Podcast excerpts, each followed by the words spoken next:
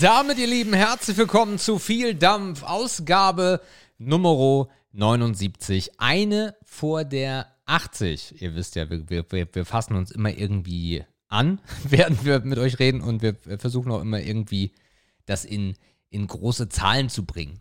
Ähm, ich bin's, Sebastian, grüßt euch. Ähm, und hallo Markus. Was geht? Was Sag mal, in welchem Kontext fassen wir uns heute denn an? Ja, wir fassen uns doch jedes Mal an, oder nicht? Ach so. Da hätte ja auch Wunschdenken sein können. Ich wollte nur noch mal nachfragen. Ich habe mich auch kurz umgedreht hier in meinem Zimmer, ob jemand da ist, aber nee, war nicht so. Schreib in das Buch. In welches Buch? Oh, Markus. Ist das wieder ein Filmzitat? Nein. Phasmophobia. Schreib in Ich habe das das Buch. nie gespielt. Nee, aber Ich habe auch nie zugeschaut. du hast noch nie zugeschaut? Nee, ich mag Horror-Games nicht. Ach so. Finde das nicht so entertaining. Okay. Ja. Das ist wie mit Horror-Games. Da hat man auch hohe Erwartungen und dann ist es nur irgendein Testament, was du im ersten Stock suchen musst und dann ist es doch nicht so aufregend. Also transparenter Podcast. Wir, wir, es ist übrigens 20.36 Uhr. Eigentlich wollten wir um 18 Uhr aufnehmen. Da hat Markus aber gesagt, nee, ich bin so ein großer Knossi-Fan. Ich muss erst mal gucken, was da im Horrorcamp passiert. Und äh, dann bin ich dazugekommen und dann waren sie gerade dabei, in den ersten Stock zu gehen, weil sie in einem Hotel sind, wo ganz viele Menschen irgendwann mal gestorben sein sollen, bla bla bla. Ähm, ja, und das haben wir uns jetzt beide dann zusammen noch angeguckt und sind beide sehr ernüchtert darüber. Aber sicherlich wird man über dieses Wochenende äh, das ein oder andere Mal dann da nochmal reinschauen. Ja, den Knossi-Fan muss ich auf jeden Fall widerrufen. Das ist, äh, entspricht nicht den Tatsachen. Ah. Also ich hab's nicht so mit Ritalin-Junkies irgendwie. Geht. Das ist ganz in Ordnung, aber Uh. naja.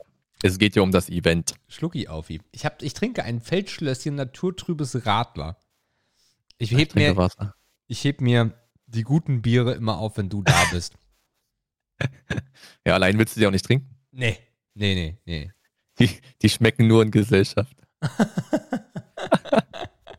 Ja, schon ein bisschen. Ja, Markus. Oh, ich bin so ein bisschen- äh, Was ist los? Ich bin so ein bisschen müde irgendwie Warum heute denn Abend. schon wieder? Ich weiß nicht, es ist halt Freitag, ne? Die Woche war lang. Und am Freitagnachmittag fällt ja auch immer so ein bisschen die Woche von einem ab. Da fällt der Hammer. Ich glaube, das merke ich gerade so ein bisschen bei mir, tatsächlich. Bin so in einer ganz gemütlichen Couchy-Stimmung eigentlich. Ein Couchy? Ja. Couchy-Stimmung. Okay. Ich habe mir jetzt, ich habe mir sogar am einen Abend, an einem Abend, habe ich mir hier Kerzen angemacht in meinem wunderbaren Wohnzimmer. Du hast dir Kerzen angemacht. Ja. Ich habe mir aus äh, zwei leeren Weinflaschen und einer leeren Rumflasche äh, Kerzenhalter getüdelt. Und ich dachte, das sieht eigentlich immer nur wohnlich aus, wenn die auch schon mal angebrannt sind. Weißt du wie? Ja. So für die Optik. Ja, ja. Und dann habe ich das mal gemacht. Das war relativ gemütlich eigentlich. Oder gemoan, wie man im Norden sagt. Was sagt man im Norden? Kommt das nicht aus dem Norden, dieses Nein. Gemoan für gemütlich? Nee, nee, nee.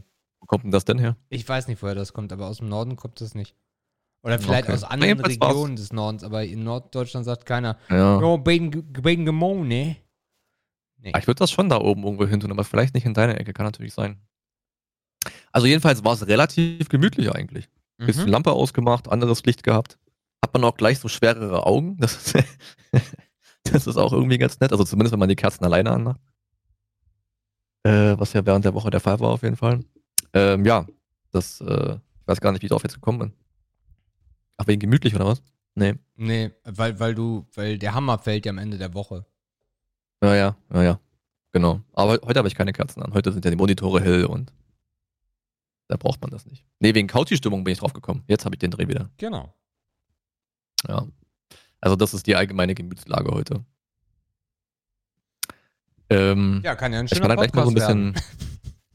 Ja, ach, das, das legt sich doch. Ich meine, wir haben gleich noch einen Nein, mega interessanten gut. Film. Nicht? Ah, Ähm, ah, Das wird wieder spannend, glaube ich. ah. Ähm, und ja, was war die Woche so? Das ist, glaube ich, auch so ein Grund, warum ich so ein bisschen, ein bisschen fertig bin. Ähm, zwei Wochen aufzuholen. Wir müssen auch noch ein bisschen sprechen über das, was so passiert ist. iPhones, ja, also da ist auch noch ein bisschen ja, das können wir alles machen, aber ganz im Ernst, die letzte Woche aufholen, ich weiß nicht mehr, was letzte Woche war. Okay. Also letzte Woche, keine Ahnung. Da hatten wir, hatten wir eine wunderschöne Aufzeichnung am Dienstag. Und der Rest der Woche, das war so mein Highlight, glaube ich, auch letzte Woche. Meine ich mich daran zu erinnern, ja. Äh, nee, äh, Sprung in diese Woche. Ich war gestern äh, beim Volleyball. Ähm, ich habe mir hier so einen kleinen kuscheligen Verein gesucht in Dresden. Und äh, da muss man so Probetrainings absolvieren. Schön, dass du dann einmal da warst. Ja, na, ich dachte, okay, die machen jetzt zwar für vier Wochen logischerweise zu, aber noch mehr länger warten bringt ja auch nichts. Also kann man da zumindest schon mal reinschnuppern. Und ich kann dir sagen, ich habe ziemlich zerdroschene Arme. Mir tun tatsächlich die kompletten Unterarme weh und die Handgelenke. Hast du gepitcht und gebaggert? Äh, ja, also das war sehr schonungslos, aber auch sehr, sehr, äh, sehr intensiv auf jeden Fall. Hat so mega Spaß gemacht. Okay. Hatte am Anfang so ein bisschen Bammel, weil ich ja, boah, ich weiß nicht, wie lange ich kein Volleyball mal, also ich hatte bestimmt fünf Jahre kein Volleyball mehr in der Hand. Hab dann aber beim Aufwärmen gemerkt, okay, das ist so ein bisschen wie Fahrradfahren. Dann so die ersten Schläge übers Netz, da wurde es auch, da war man relativ schnell wieder drin. Ähm, dann gab es noch ein, zwei Technikübungen, da sah man natürlich ein bisschen dünn aus, ne, weil natürlich die Feinheiten immer noch fehlen. Und dann am Ende gab es noch drei Sätze, die gespielt wurden. Wir waren nur zu neun, deswegen waren es vier gegen fünf. War natürlich in einer Vierertruppe, das heißt noch mehr Rennen. Aber ich kann dir sagen, nach zwei Stunden, ich war total im Eimer. Na klar. Ich bin nach Hause. Äh, Das ist auch immer sehr, sehr spät. Also ich glaube, ich war um halb elf zu Hause dann. Die fangen echt spät an, was natürlich cool ist, dass dann alle das auch schön, schön schaffen nach dem Feierabend. Bin auch duschen gegangen, dann bin ich ins Bett gefallen, da war es kalt, wie ein Stein. Aha. Ja, also das war sehr, sehr schön. Also einfach diese, diese sportliche Ertüchtigung und danach so im Arsch zu sein, hat mir sehr gefallen. Und ich freue mich schon, wenn die vier Wochen vorbei sind, weil ich gehe da auf jeden Fall wieder hin. Weil es macht halt immer noch mega viel Spaß. Und die Leute waren auch sehr nett. Also logischerweise kannte man sich ja nicht. Und der Teamleiter, dem ich ja eigentlich vorher sagte, ey, ich will bei euch mal vorbeikommen per E-Mail, ja klar, mach doch einfach nächstes Mal, der war nicht mal da. Das heißt, das war so mehr oder weniger unangekündigt für die anderen Leute. Aber alle super nett, ja klar, komm, mach ein bisschen mit hier, dies, das. Und war es eine gemischte Truppe oder?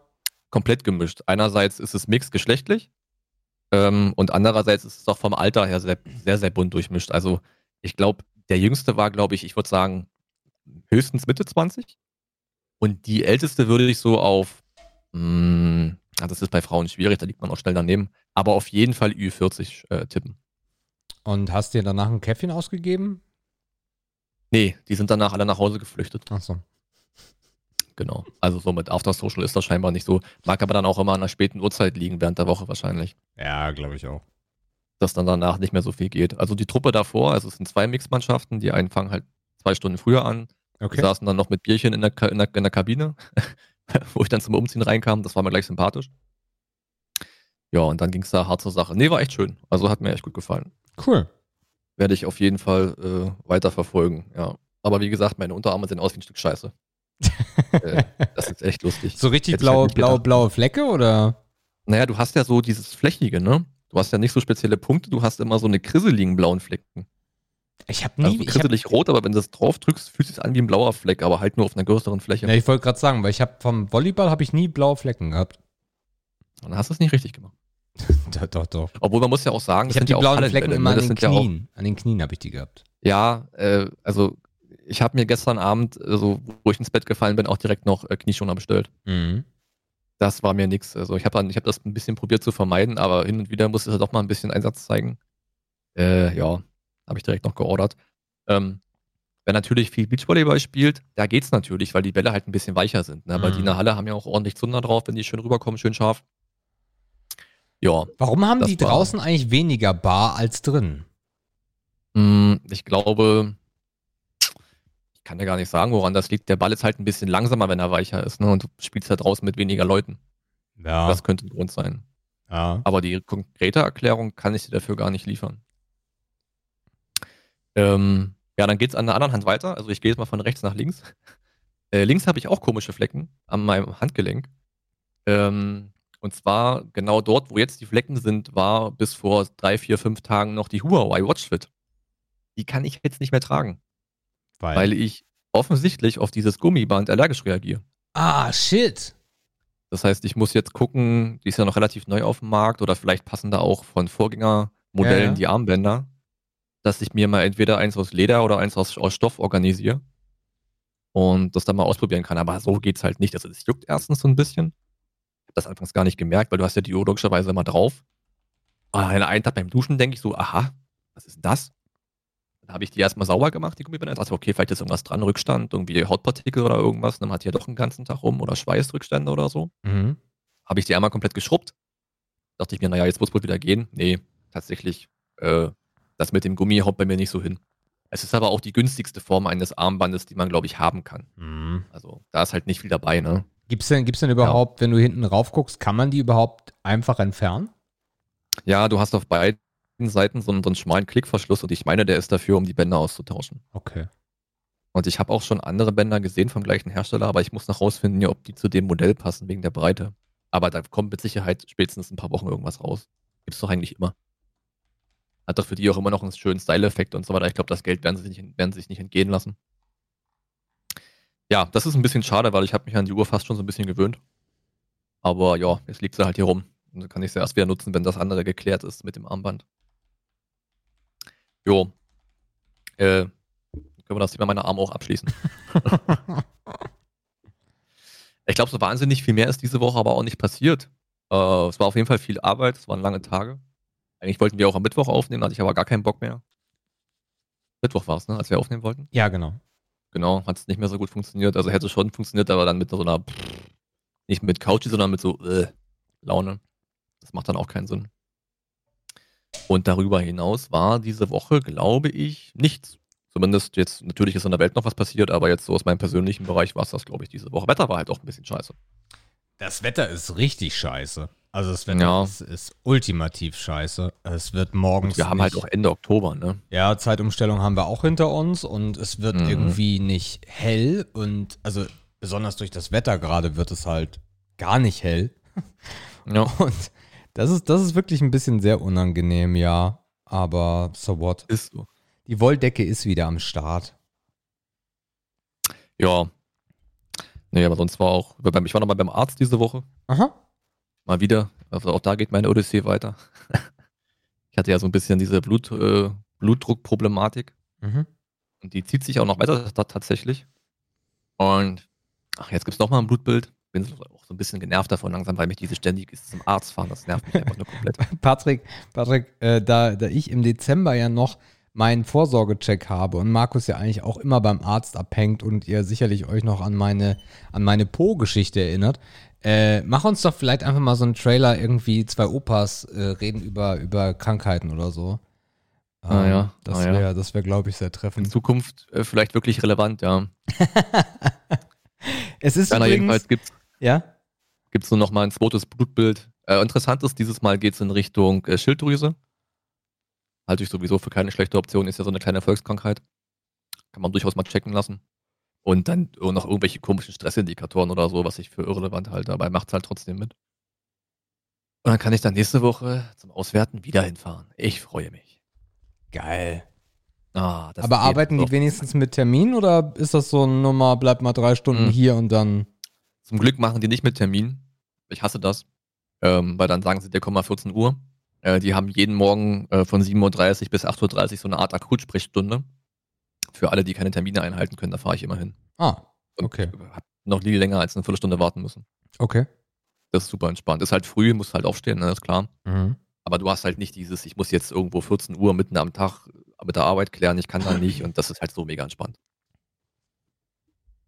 Da gibt's nichts zu meckern. Ja.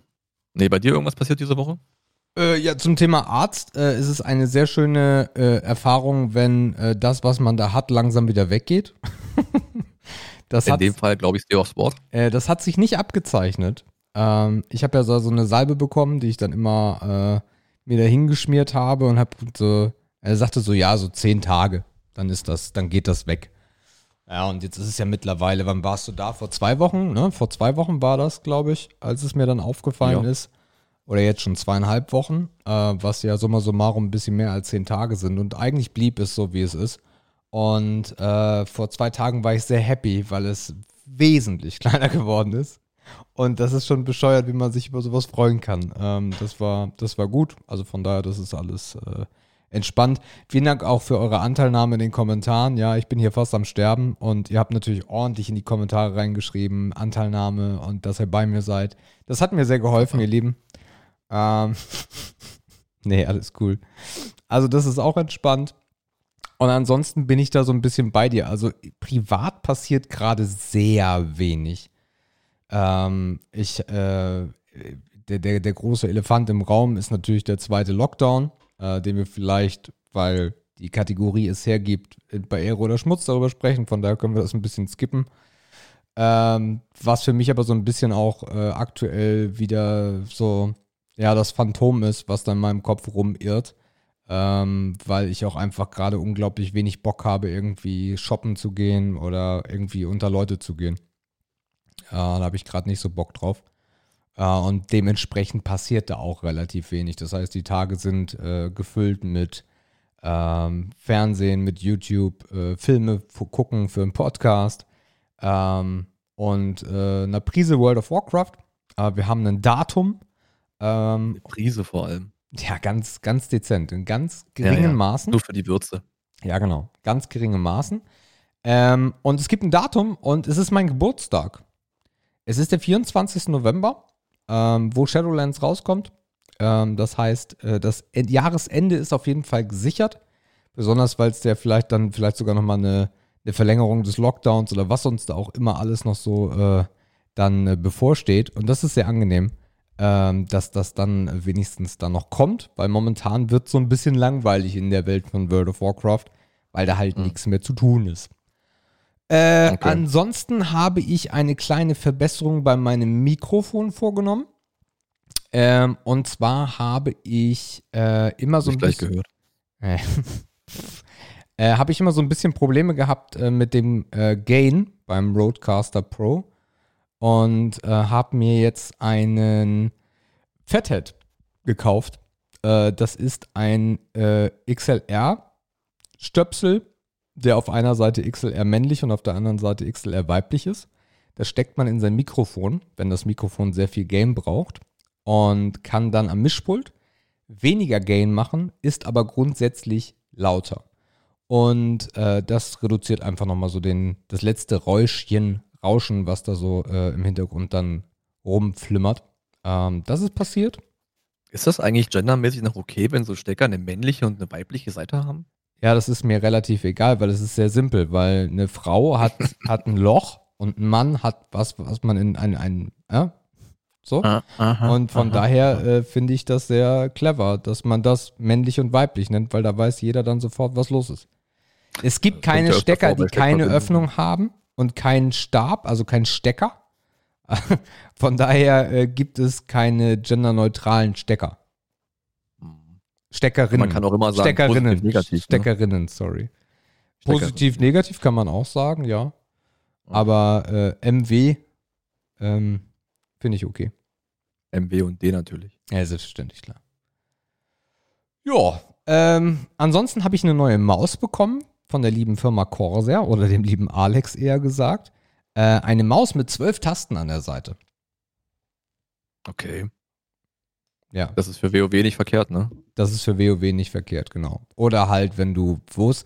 Also der Einsatz, der Einsatzbereich war genau dafür. Ich habe gesagt, hey Alex, hast du da ein Muster für mich? Weil ansonsten kaufe ich mir die so. Und dann hat er mir die äh, sehr, sehr, sehr lieb von ihm zugeschickt.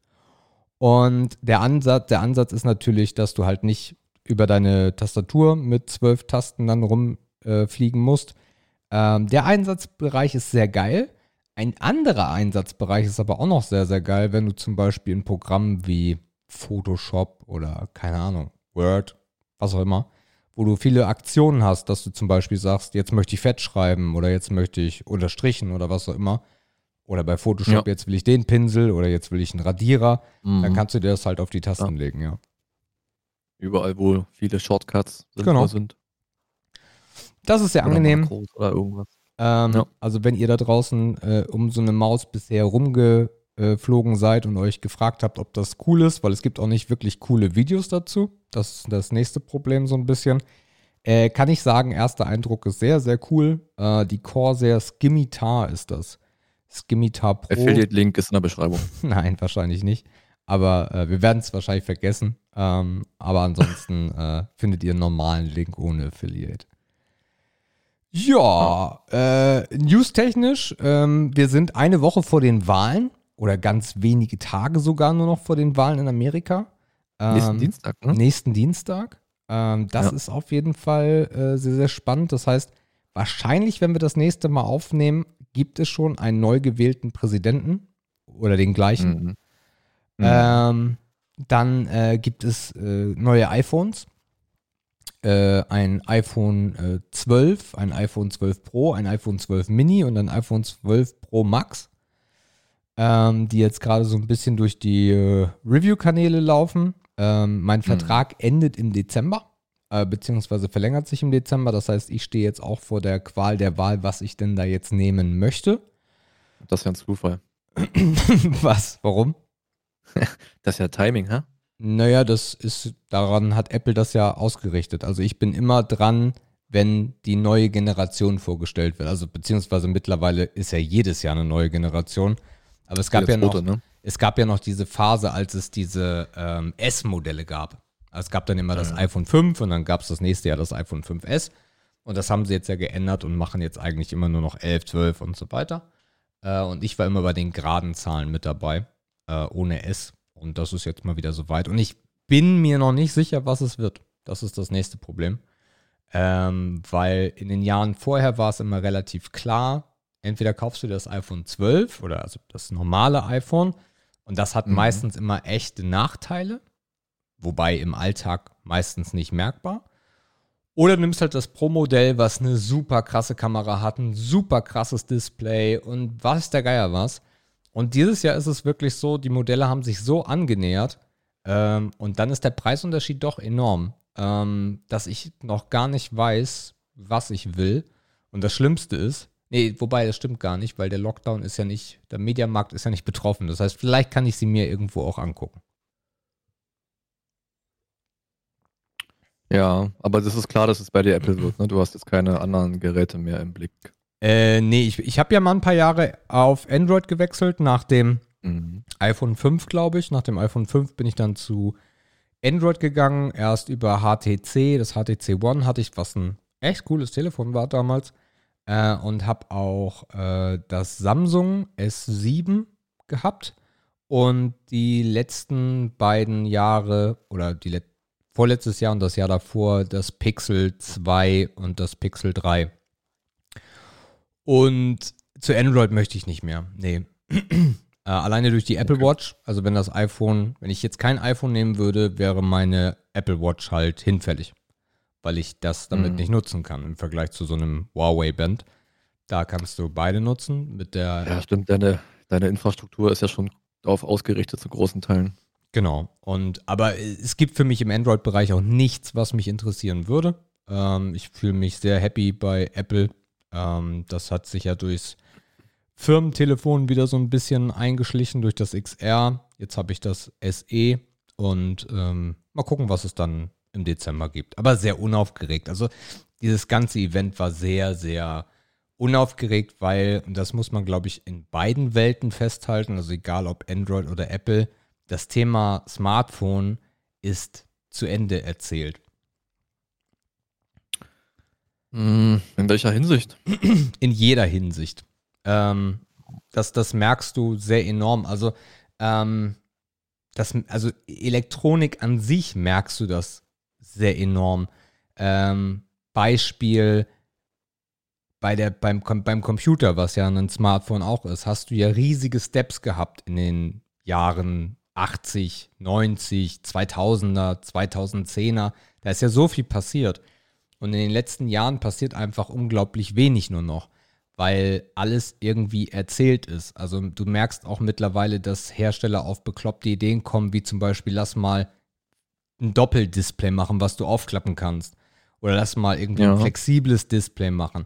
Ähm, weil die wichtigen Komponenten, die User interessieren, wie zum Beispiel der Akku, der verändert sich nicht mehr. Da ist das Maximum ausgeschöpft aktuell. Irgendwann kann sich das ändern, aber aktuell und das seit einer verdammt langen Zeit ändert sich nichts mehr am Akku. Darum redet auch Mhm. keiner mehr über den Akku. Du kannst den Akku wesentlich schneller laden als vor ein paar Jahren, aber am Akku, an der Kapazität ändert sich einfach wenig. Am Display ändert sich sehr wenig. An der Form der Telefone, weil es halt so manifestiert ist, ändert sich nicht mehr viel. Und das merkst du auch bei Apple. Also die, der große Innovationstreiber, ähm, der, den es am Markt gab seit, seit vielen Jahren, der hat auch die Geschichte im Endeffekt erstmal zu Ende erzählt. Tja, es kommt nur irgendwie jedes Jahr kommt eine Kamera dazu, aktuell, habe ich das Gefühl. Ja, auf beiden, in beiden Lagern, ja. Ja, in allen Lagern auf jeden Fall. Ich, spannend ist, ich habe ja vor, vor ein paar Wochen mal von diesen Kondratjew-Zyklen erzählt, ne? Von diesen, von diesen Wirtschaftszyklen, die immer so zwei, drei Jahrzehnte oder auch mal 50 Jahre einnehmen können, Ja. äh, wo der Fortschritt immer von so einer Basisinnovation lebt. Und aktuell sind wir ja in diesem generellen ähm, äh, äh, Informationstechnologiezyklus. Und der nächste Zyklus ist ja der der künstlichen Intelligenz. Das heißt, wenn man dem folgt, kommt neuer Schwung in die Handys, wenn dort in irgendeiner Form künstliche Intelligenz stattfindet. Das finde ich eigentlich auch gar nicht so blöd als Grundgedanke. Na, das ist ja schon da. Also die, die, diese große Innovation haben wir ja durch Siri und Alexa und Bixby und wie sie alle heißen.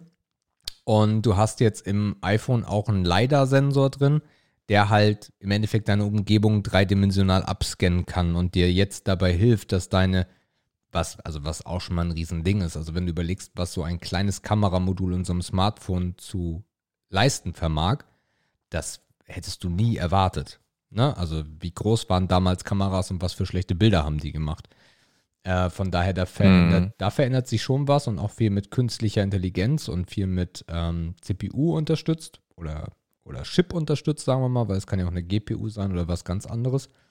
Ähm, ja, kann ich mir schon vorstellen, aber ich glaube, der nächste Schritt müsste eigentlich dann sein, und mal sehen, wie lange das weg, noch weg ist, dass wir halt, dass wir das Gerät austauschen. Also, dass das Gerät uns gar nicht mehr begleitet, sondern dass wir vielleicht wirklich was anderes haben. Die, die Idee Mhm. der Brille fand ich damals sehr sexy. Ähm, die Google-Brille. Ähm, Mhm. da habe ich echt, da habe ich auch wirklich dran geglaubt, dass das was werden könnte. Vielleicht ist es noch zu früh. Ähm, aber ich glaube, dass der nächste Step automatisch sein muss, weg von diesen Dingern. Und diese Mhm. Informationen anders bekommen. Ja, das kann auch sein. Oder es, ja, vielleicht braucht man dafür irgendwie noch einen Zwischenstep, das kann natürlich noch sein. Ja, klar. Aber ja, das macht natürlich Sinn, etwas Smarteres für die Funktion zu nehmen, als ein Gerät, was man in der Hand hält. Mitschleppen muss, wo man sich drum kümmern muss.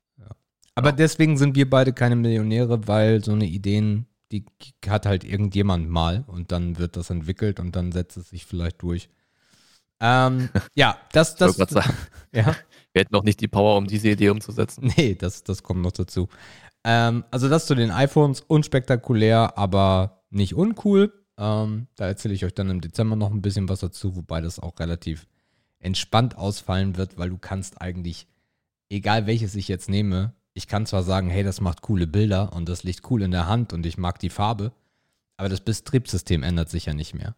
Ähm, nicht bei Windows, nicht bei Android, nicht bei Apple. Das bleibt halt sehr uninspiriert fast jedes Jahr gleich. Von daher ist es eigentlich nur, oh geil, auspacken, oh ist das schön, übertragen, ja, wieder dasselbe. So. Ja. Also auch da merkst du, dass da relativ wenig vorangeht. Relativ viel voran äh, geht im Konsolenmarkt. Ähm, weil diese Woche äh, durften endlich alle und nicht nur einige Ausgewählte äh, die Xbox Series X, Series S und die PlayStation 4 auspacken. Nur auspacken. Mehr durften sie damit erstmal nicht machen. Was? PlayStation 5 meinst du sicherlich. Äh, PlayStation 5 natürlich, sorry. Ähm, durften sie auspacken, aber noch nichts anderes damit machen. Also Spiele und Bildschirm und Menü, das gibt's alles noch nicht. Ähm, und das Lustige daran ist, dass alle sehr sich lustig gemacht haben darüber, wie die Xbox, die neue Xbox Series X aussieht. Ähm, nämlich wie ein Kühlschrank und viel zu groß und ein riesiger, riesiger Klumpen. Und ähm, die PlayStation ist einfach nochmal 25% höher oder so oder 20% höher. Und ist ein riesiges Schlachtschiff, was eigentlich aussieht, als ob man es irgendwie in Dubai auch an den Strand stellen könnte und es würde nicht auffallen. Ja, die trägt schon auf, ne? Die trägt ein bisschen auf, ja. Aber schick ist es dann noch irgendwie. Also das ist, es ist etwas, was ein stylisches Wohnzimmer optisch nicht kaputt macht. Ja, das Problem ist, Ähm, vor ein paar Jahren, als wir noch Fernseher hatten, die A nicht so groß waren und B vielleicht noch einen Kasten hinten dran hatten, wäre die PlayStation 4 echt ein Hingucker gewesen. Mittlerweile hast du ja aber das Problem, also beide Geräte sind ja dafür gemacht, eigentlich optisch, man kann sie auch hinlegen, aber optisch sind sie dafür gemacht, dass sie stehen. Weil nur Ja. im Stehen sehen sie cool aus. Mhm. Jetzt haben die meisten, aber wie auch ich, einen Lowboard im Wohnzimmer. Da sind unten drin ein Receiver oder eine Playstation oder ein Apple TV oder irgendwas. Und obendrauf steht ja, ja meistens nur noch eine Soundbar. Ähm, das heißt, es wird sehr wenige Wohnzimmer geben, wo überhaupt dieses Gerät irgendwo draufsteht, sondern die wird verbannt in den Schacht im Sideboard oder Lowboard. Weil, ja, Ja gut, wie tief ist die? Das ist die Frage. Ich hätte eher andersrum gedacht und hätte gesagt, ähm, die soll sogar oben platziert werden, eben weil sie ja jetzt optisch auch was hermacht. nee, dann ragt sie Ja, dir in den. Fernseher. Ja gut, das kommt natürlich jetzt wieder auf die Dimension zwischen Lowboard und Fernseher an, der oben drauf steht. Ja, das stimmt. Ähm, Aber für so aber eine glaube normale fast noch- Abmessung, no chance. Ich würde fast noch sagen, dass der Trend auch vom Lowboard weggeht. Weil, Aber dann, wenn du gar kein Lowboard mehr hast, hast du ein Problem. ja, ja, aber ich meine, die Nutzung von, äh, von, von Receivern wird immer weniger. Die Nutzung von, also eigentlich brauchst du ja nur noch den Fernseher, damit du heutzutage ordentlich unterhalten werden kannst. Da bauen wir vielleicht hinten noch irgendeinen Stick dran oder irgendwas. Aber viele brauchen halt darunter überhaupt kein Möbelstück mehr. Angenommen, sie hätten jetzt keine Soundbar. Oder selbst die Soundbar kann man ja mittlerweile irgendwie an die Wand bringen. Ne? Mhm. Das heißt, die haben dann wirklich eher ein Problem, weil die wissen mit der Konsole überhaupt nicht wohin. Ja. Wobei meistens, also ich glaube, es ist die Anzahl derer, die jetzt so weit sind, dass sie den Fernseher an der Wand be befestigt haben und die Soundbar an der Wand befestigt haben, wenn die heute noch keine Konsole haben, dann halte ich es für sehr unwahrscheinlich, dass sie sich noch eine Konsole kaufen. Hm. Ähm, du hast aber, glaube ich, immer noch sehr, sehr viele Menschen mit einem, mit irgendeinem Möbelstück unterm Fernseher, weil der Absatz von Blu-Rays und DVDs ist immer noch enorm. Ähm, und Ja. die brauchen ein Abspielgerät, weil das gibt es halt noch nicht im Fernseher. Oder zum Glück nicht. Oder in den wenigsten Fällen. Ähm, keine Ahnung, ja, also das, das kommt jetzt auf uns zu. Ähm, beide Konsolen kommen im November. Die Wahrscheinlichkeit, dass man wie damals mal in diesen Uhrzeiten, als man zum Release irgendwo hingefahren ist und gehofft hat, das wird Jo. wahrscheinlich nicht mehr passieren, ähm, weil die wahrscheinlich restlos ausverkauft sein werden. Also der Vorverkauf war die PlayStation. Das ist eine Zahl, die ich gehört habe. Die PlayStation hat sich im Vorverkauf so gut verkauft wie die PlayStation 4 in den ersten, ich glaube, es waren zwölf Monaten. Okay. Also da ist ein riesiger, riesiger Hype drauf, sicherlich auch wegen Corona. Ähm, und weil die Konsolen halt wirklich dieses Mal einen großen Step machen im Vergleich zur PlayStation 4, die eher so einen Stepchen gemacht hat, ähm, sind das eigentlich vollwertige PCs, die jedenfalls von den Datenblättern her krasse Leistungen abrufen werden. Beide kosten 500 Euro in den großen oder normalen Versionen. Und dann haben beide nochmal so einen Abklatsch. Die kleinere, die ist bei Sony, ist das die PlayStation 5 ohne Laufwerk. Das heißt, die Konsole hat genauso viel Leistung, kostet dafür dann aber nur noch 399 anstatt 499. Und bei der Xbox gibt es die Series S. Die hat kein Laufwerk und hat weniger Leistung und kostet dafür 299 Euro. Ja, also von daher mal gucken. Und gleichzeitig gehen die Spiele auch noch nach oben. Natürlich in Corona-Zeiten immer toll. Äh, wenn der neue Standardpreis sind dann sieb, äh, 80 Euro und nicht mehr 70 Euro. Ja. das genau. Thema hatten wir neulich schon. Genau. Ja, also Unterhaltung für zu Hause ist da. Ja, ja, ja. Die kommen auch. Weihnachtsbäume werden von Konsolen geschmückt. Das steht, glaube ich, fest in sehr vielen Haushalten. Definitiv, ja. Die Eltern haben gar keinen Bock. Die hätten wahrscheinlich lieber ein Fahrrad geschenkt oder so. Schwierig gerade. Ja, Fahrrad ist übrigens schwierig gerade, ne? Ja, meine ich ja, ist schwierig gerade. Naja, es gibt keine Fahrräder. Ja, ja, das ist ja, die, die, die leben ja noch so ein bisschen aus dem Loch, den es gab äh, zwischen den Lockdowns, ne, als alle wieder raus wollten. Und das ist natürlich auch ein Produktionsthema Ja, das ist oder das ein Nachschubthema. Ja, Also da haben wir gleich zwei Probleme auf einmal. Das Ja. Interesse steigt und die Produktanzahl sinkt oder der, Zul der Zulauf sinkt. Ja, ja, ja, ja. Das dazu auf jeden Fall. ja. Und ansonsten ähm, würde ich sagen, So im Großen und Ganzen war es das. Und dann könnten wir in der Theorie, weil wir heute noch ein bisschen was vorhaben, äh, zu Ehre oder Schmutz. Das können wir tun. Ehre, Ehre oder Schmutz. Ehre, Ehre oder Schmutz. Wenn ihr euch fragt, hä, was haben die vor? Es ist natürlich wieder eine Filmfolge, ihr Lieben. Ähm, das machen wir dann im späteren Verlauf, nur falls ihr euch gerade gefragt haben solltet. Willkommen bei Ehre oder Schmutz, ähm, besonders in, äh, der, in dem Winterloch, was auf uns zurollt, eine wunderschöne Kategorie, wo ich so unfassbar viele Begriffe hatte und ich wusste gar nicht, welche ich ziehen soll. Darum habe ich heute die schlechtesten gezogen. Also wenn ihr euch wundert über die Das Qualität, machst du jede Woche. was du laberst. Also ist das heute die Winterlangeweile-Edition? Nee, wir sind ja nur im Herbst. Es ist vielleicht ein bisschen Herbst angelegt.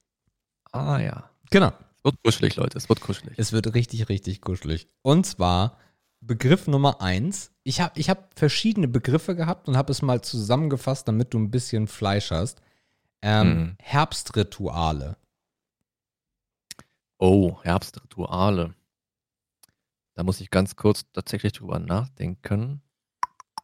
So ein bisschen bei mir selbst wühlen, ob ich da welche habe. Also so ein Begriff, der mir sofort dazu eingefallen ist, ist Kastanienmännchen. Ah, okay. Ja, auch das ist ein Ritual. Ich war jetzt sofort bei Kleiderschrank. Auch das, ja. Äh, also ich sage zu Ritualen, glaube ich, immer Ehre, weil ich es immer als sehr, sehr, wie soll ich sagen, als sehr, sehr angenehm finde, wenn man etwas tut, woran man merkt, dass sich irgendwas verändert. Zum Beispiel die Jahreszeit. Mhm. Ähm, es hat irgendwie so ein, ja, ich will jetzt nicht sagen so ein sicheres, aber irgendwie ist das so ein wohliges Gefühl, ne? weil man halt irgendwas macht und etwas ändert sich. Oder man hat danach ein besseres Ergebnis. Oder man kann das halt auch nur im Herbst machen. Ähm, also zum Beispiel kann man ja auch, konnte man bis vor ein paar Tagen noch Pilze suchen. Ist für viele auch ein herbstliches Ritual. Die jetzt auf, ähm, auf dem Land leben zum Beispiel, ne? Ähm, Also in der Stadt also kann- in, Herbstrituale, in einer Stadt wie Berlin kannst du auch Pilze suchen. Das ist bloß ein anderes Ergebnis.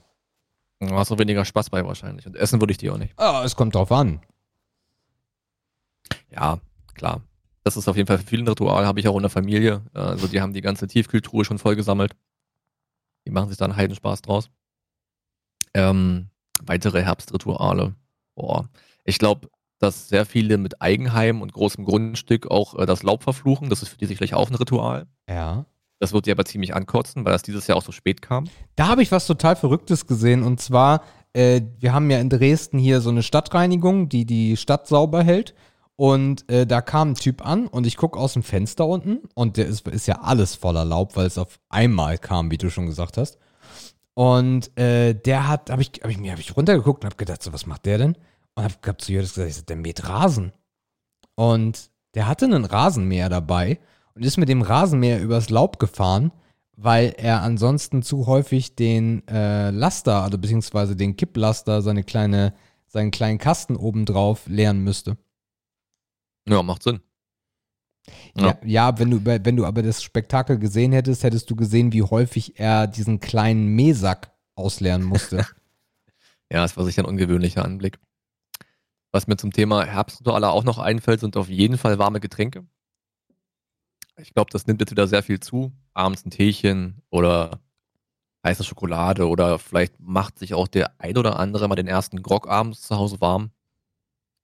Also alles so ein bisschen hinsichtlich Gemütlichkeit. Ähm, man gewöhnt sich wieder dran, dass man ein bisschen heizen muss und dass man das auch nicht vergessen darf und so weiter. Auch ich, ich habe es mittlerweile geschafft, hier ein bisschen zu heizen. Das ist noch ein Ritual, glaube ich. Kleiderschrank hatte ich schon gesagt, ne? Man verändert so ein bisschen die Mode, man geht in den Keller, man holt die Winterjacken raus, schmeißt vielleicht ein paar Sommersachen runter oder irgendwie auf den Kleiderschrank drauf.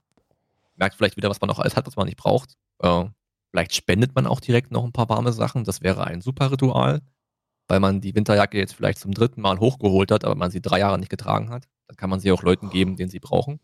Das wäre ein sehr, sehr ehrenhaftes Ritual. Ähm, aber jetzt geben wir langsam die Beispiele aus. Aber du hast noch, wirst noch welche haben, nehme ich an. Sauna ist auch noch ein Ritual bestimmt. Sauna ist das Ritual, was mir am meisten wehtut dieses Jahr. Also das vermisse ich. Das ist das einzige, seitdem Corona ausgebrochen ist, was ich echt hart vermisse. Und das ist mir die Jahre vorher gar nicht so aufgefallen, dass ich das, dass das schon ein Ritual geworden ist. Aber wir machen das mittlerweile seit, boah, keine Ahnung, 2013, 14, ja, irgendwie sowas.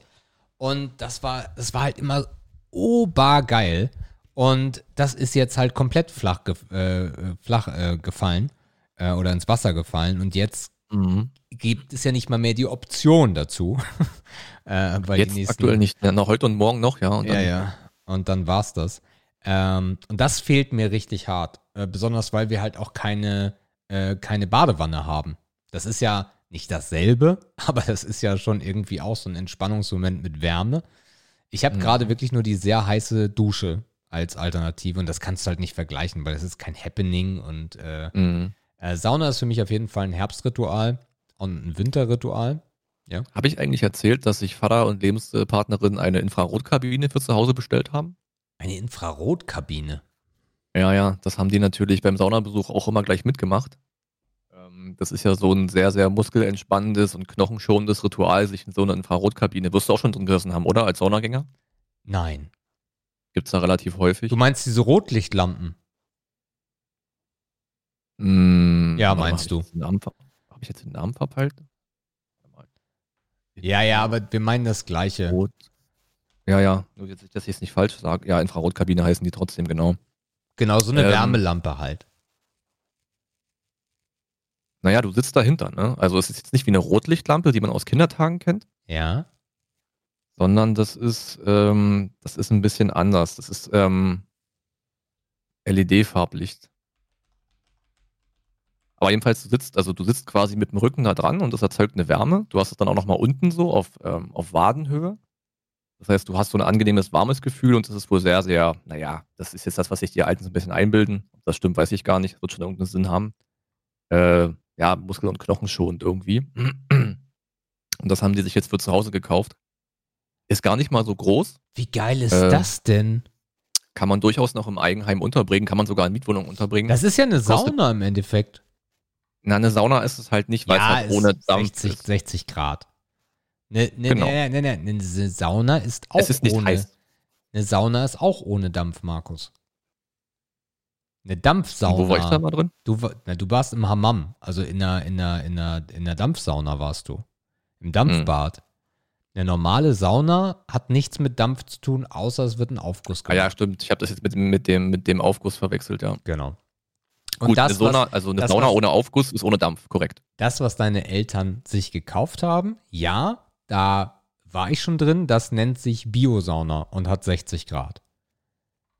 Ja gut, wie viel Grad das da hat, weiß ich gar nicht. 60 Grad. Also ich habe mir das gerade mal angeguckt. Modelle geben. Ja, ich habe mir das gerade mal angeguckt. Du kannst ja mal da mal gucken, ob das das ist, was deine Eltern sich geholt haben. Ja, ja, ich habe schon so ein Ding gerade offen, hier so eine Infrarotkabine. Also jedenfalls kann man sich, äh, kann man sich gönnen für zu Hause, kostet keine 1000 Euro. Ja. Ähm, und ist sogar relativ stromsparend. Also es ist okay. Ja. Es ist in der Tat okay. Das Man wird es ja auch nicht täglich nutzen.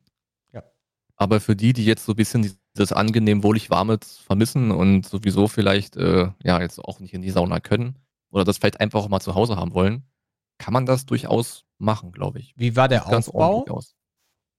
Äh, die haben es noch nicht geliefert bekommen. Ah, Die haben das jetzt bestellt und ich glaube, Lieferzeit ist irgendwie drei Wochen. Ähm, aber in dem YouTube-Video sah das modularmäßig relativ easy aus. Du steckst da halt ein paar Holzdinger irgendwie zusammen, ne? ah, das ist so clever.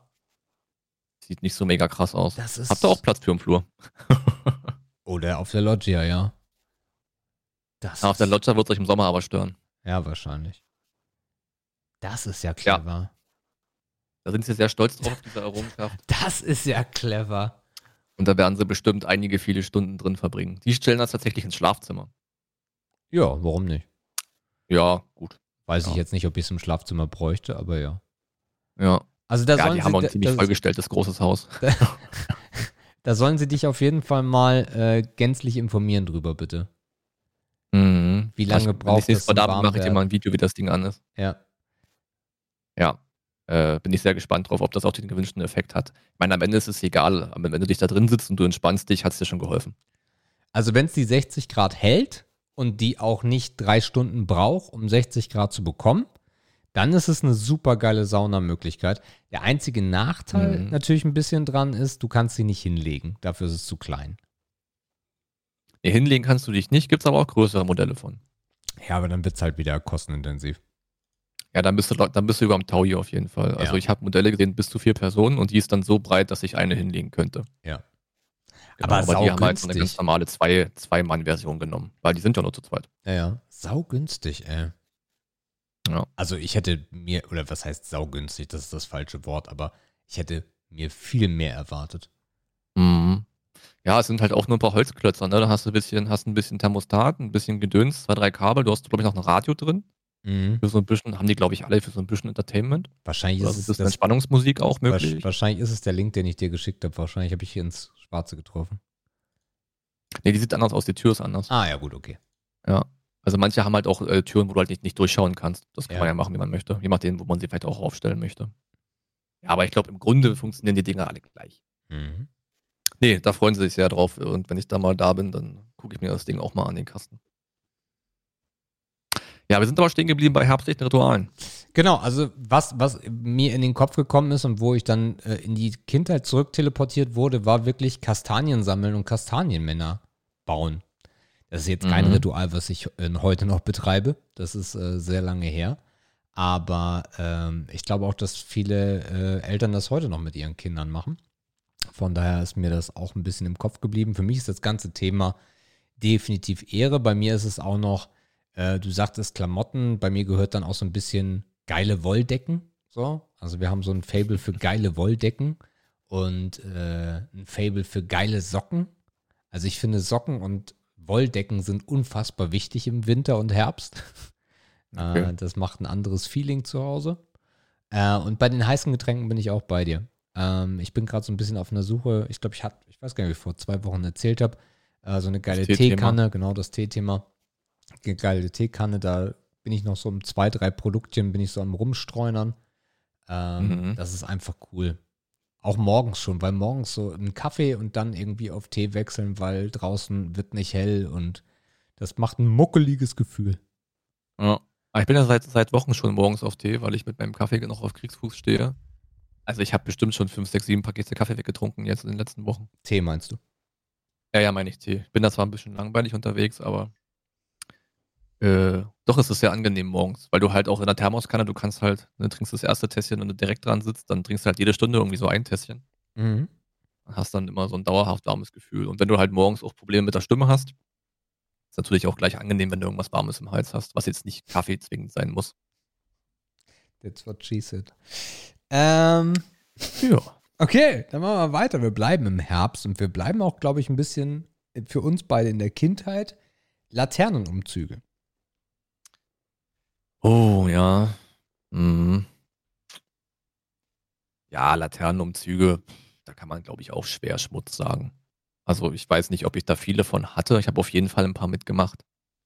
Ähm, wir haben Laternenumzüge klassisch bei uns auf dem Dorf nicht im Herbst gemacht. Also wahrscheinlich haben es dann die Kindergärten und so auch nochmal gemacht. Ähm, bei uns gab es äh, immer einmal im Jahr ein Dorffest. Das war so Anfang August. Und äh, sobald es dann dunkel war, haben wir so einen kompletten Fackelumzug gemacht. Ähm, da liefen dann natürlich dann die etwas Erwachseneren mit einer Fackel rum und die Kinder alle mit ihren Laternen. Also das Bild ist mir gerade ein bisschen prägnanter. Ob wir dann als Kinder nochmal einen extra Laternenumzug gemacht haben, weiß ich gar nicht. Also zur Schulzeit glaube ich nicht. Und an die Kindergartenzeit erinnere ich mich da sehr schlecht. Ähm, aber natürlich war es cool, da mit zu laufen. Dann wurde immer noch ein bisschen was gesungen natürlich. Und ähm, ich meine mich auch dran zu erinnern, dass wir auch immer versucht haben, das Ding selber zu bauen, also nichts gekauftes. Also die Laterne war immer am schönsten, wenn man sie selber irgendwie mit den Eltern zusammen gebaut hat. Ja, das ist eine schöne Erinnerung, da muss ich auf jeden Fall Ehre sagen. Äh, bei mir auf jeden Fall auch Ehre, ähm, wo du gerade gesagt hast, bauen oder kaufen. Ähm, die Laternen haben wir immer in der Schule gebaut. Das kann Oder auch sein, dass man das besser. auch mal ja. gemacht hat. In Werken oder so, ne? Ja, ja, genau. Äh, oder, Mhm. ja, ich glaube, Werken gar nicht. Also da, ich weiß gar nicht, wie lange man das gemacht hat, aber ich glaube, dass wir es wirklich irgendwie, wir hatten in der Grundschule, äh, hatten wir in den Herbst-Wintermonaten, hatten wir immer morgens so eine Stunde, wo irgendwie gelesen wurde oder sowas. Äh, dann wurde die, wurden Kerzen ins Klassenzimmer angemacht und dann wurde irgendwie so eine, so eine Geschichte vorgelesen oder so. Daran kann ich mich noch sehr prägnant erinnern. Und ich glaube auch, dass in solchen Veranstaltungen dann äh, Laternen gebaut worden sind. Manchmal, wir haben Mhm. auch Kalender, Weihnachtskalender und sowas gemacht. Ähm, und äh, das war wirklich das Schönste, aber natürlich diese äh, auffaltbaren mit äh, LED oder beziehungsweise damals noch mit Glühbirnchen, mit so kleinen Glühbirnchen und einer, und einer Voltbatterie, so einer, so, so einer Blockbatterie. Ähm, beides irgendwie cool. Und auch dieses Event als Kind war irgendwie total krass. Also ich erinnere mich da echt äh, positiv dran. Ähm, dann stand irgendwo noch ein Wurstwagen und es war irgendwie kalt und alle haben gesungen. Fand ich cool. Fand ich cool. Mhm.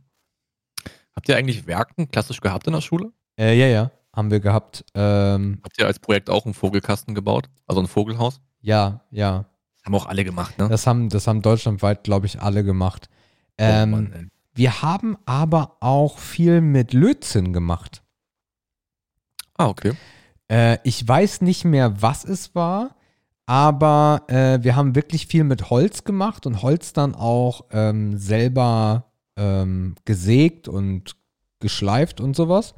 Ähm, und Ja. dann auch ein bisschen was mit, mit kleinen Elektroniksätzen und mit Lötzinn. Ähm, das war sehr cool. Mhm. Das war sehr cool. Haben wir, haben wir in der Realschule gehabt. Von sechste Klasse bis zehnte müsste es gewesen sein. Mhm. Ich habe in dem Alter gemerkt, dass Werkzeug nicht meine Freunde wären. Also da stand relativ schon, also ich habe auf mein Vogelhaus, glaube ich, auch nur eine 3 Plus bekommen, weil das alles nicht so akkurat war.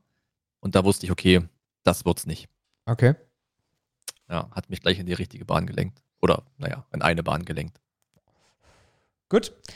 Ähm, dritter Begriff aufgrund äh, der, der Jahreszeit natürlich auch. Süßes oder Saures? Ja, süßes oder saures, boah.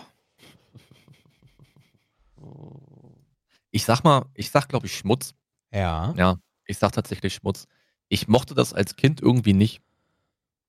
Mm, Ich habe Verkleiden schon immer nicht gemocht. Und das ist ja für dieses Game eine Grundvoraussetzung. Mir war das immer zu doof. Ich hab's auch, ich hab, mochte auch irgendwie nicht bei Leuten klingeln. So, also jetzt nicht als Klingelstreich, das war ja, ist ja anders zu betrachten, aber irgendwie war mir das irgendwie suspekt. So, dieses Klingeln einfach so. Klar, ich meine, die wussten, das ist der Abend, der Abend und alle Kinder kommen und Süßes oder Saures und so, aber irgendwie war das nicht mein Ding. Und als zunehmend Erwachsener fand ich es nur noch nervig. Ich war immer froh, zur Zeit, wo Oma noch gelebt hat, die hat das gemocht. Die hat dann über Wochen gesammelt und unten dann die große Schale hingestellt und wenn die nervigen Kids kamen, dann hat die die versorgt. Aber diese ständige Klingelei ging mir so auf den Sack. Also ich mochte es sowohl als Halberwachsener als auch als Kind irgendwie nicht. Deswegen muss ich in der Tat Schmutz sagen, ja. Ähm, ich muss auch Schmutz sagen. Äh, und es gibt ja verschiedene Varianten davon, ob man jetzt dieses Halloween-Ding nimmt oder die deutschen Varianten davon. Ähm, also singen, singen für Süßes. ähm, da, Mhm. dann ähm, muss ich da auch Schmutz sagen, weil ich das nie gemacht habe und es auch nie gemacht hätte aus ähnlichen Beweggründen wie du. Ich hätte mich da, ich hätte, ich hätte mich da, glaube ich, peinlich berührt gefühlt, wenn ich als Kind irgendwo hätte klingeln wollen sollen. Ähm, äh, das fand ich, das fand ich nicht cool. Äh, das kam oh, bei in, in Norddeutschland heißt das Rummelpottlaufen. Ich glaube aber Rummelpottlaufen ist zeitlich anders gesetzt, wenn mich nicht alles täuscht.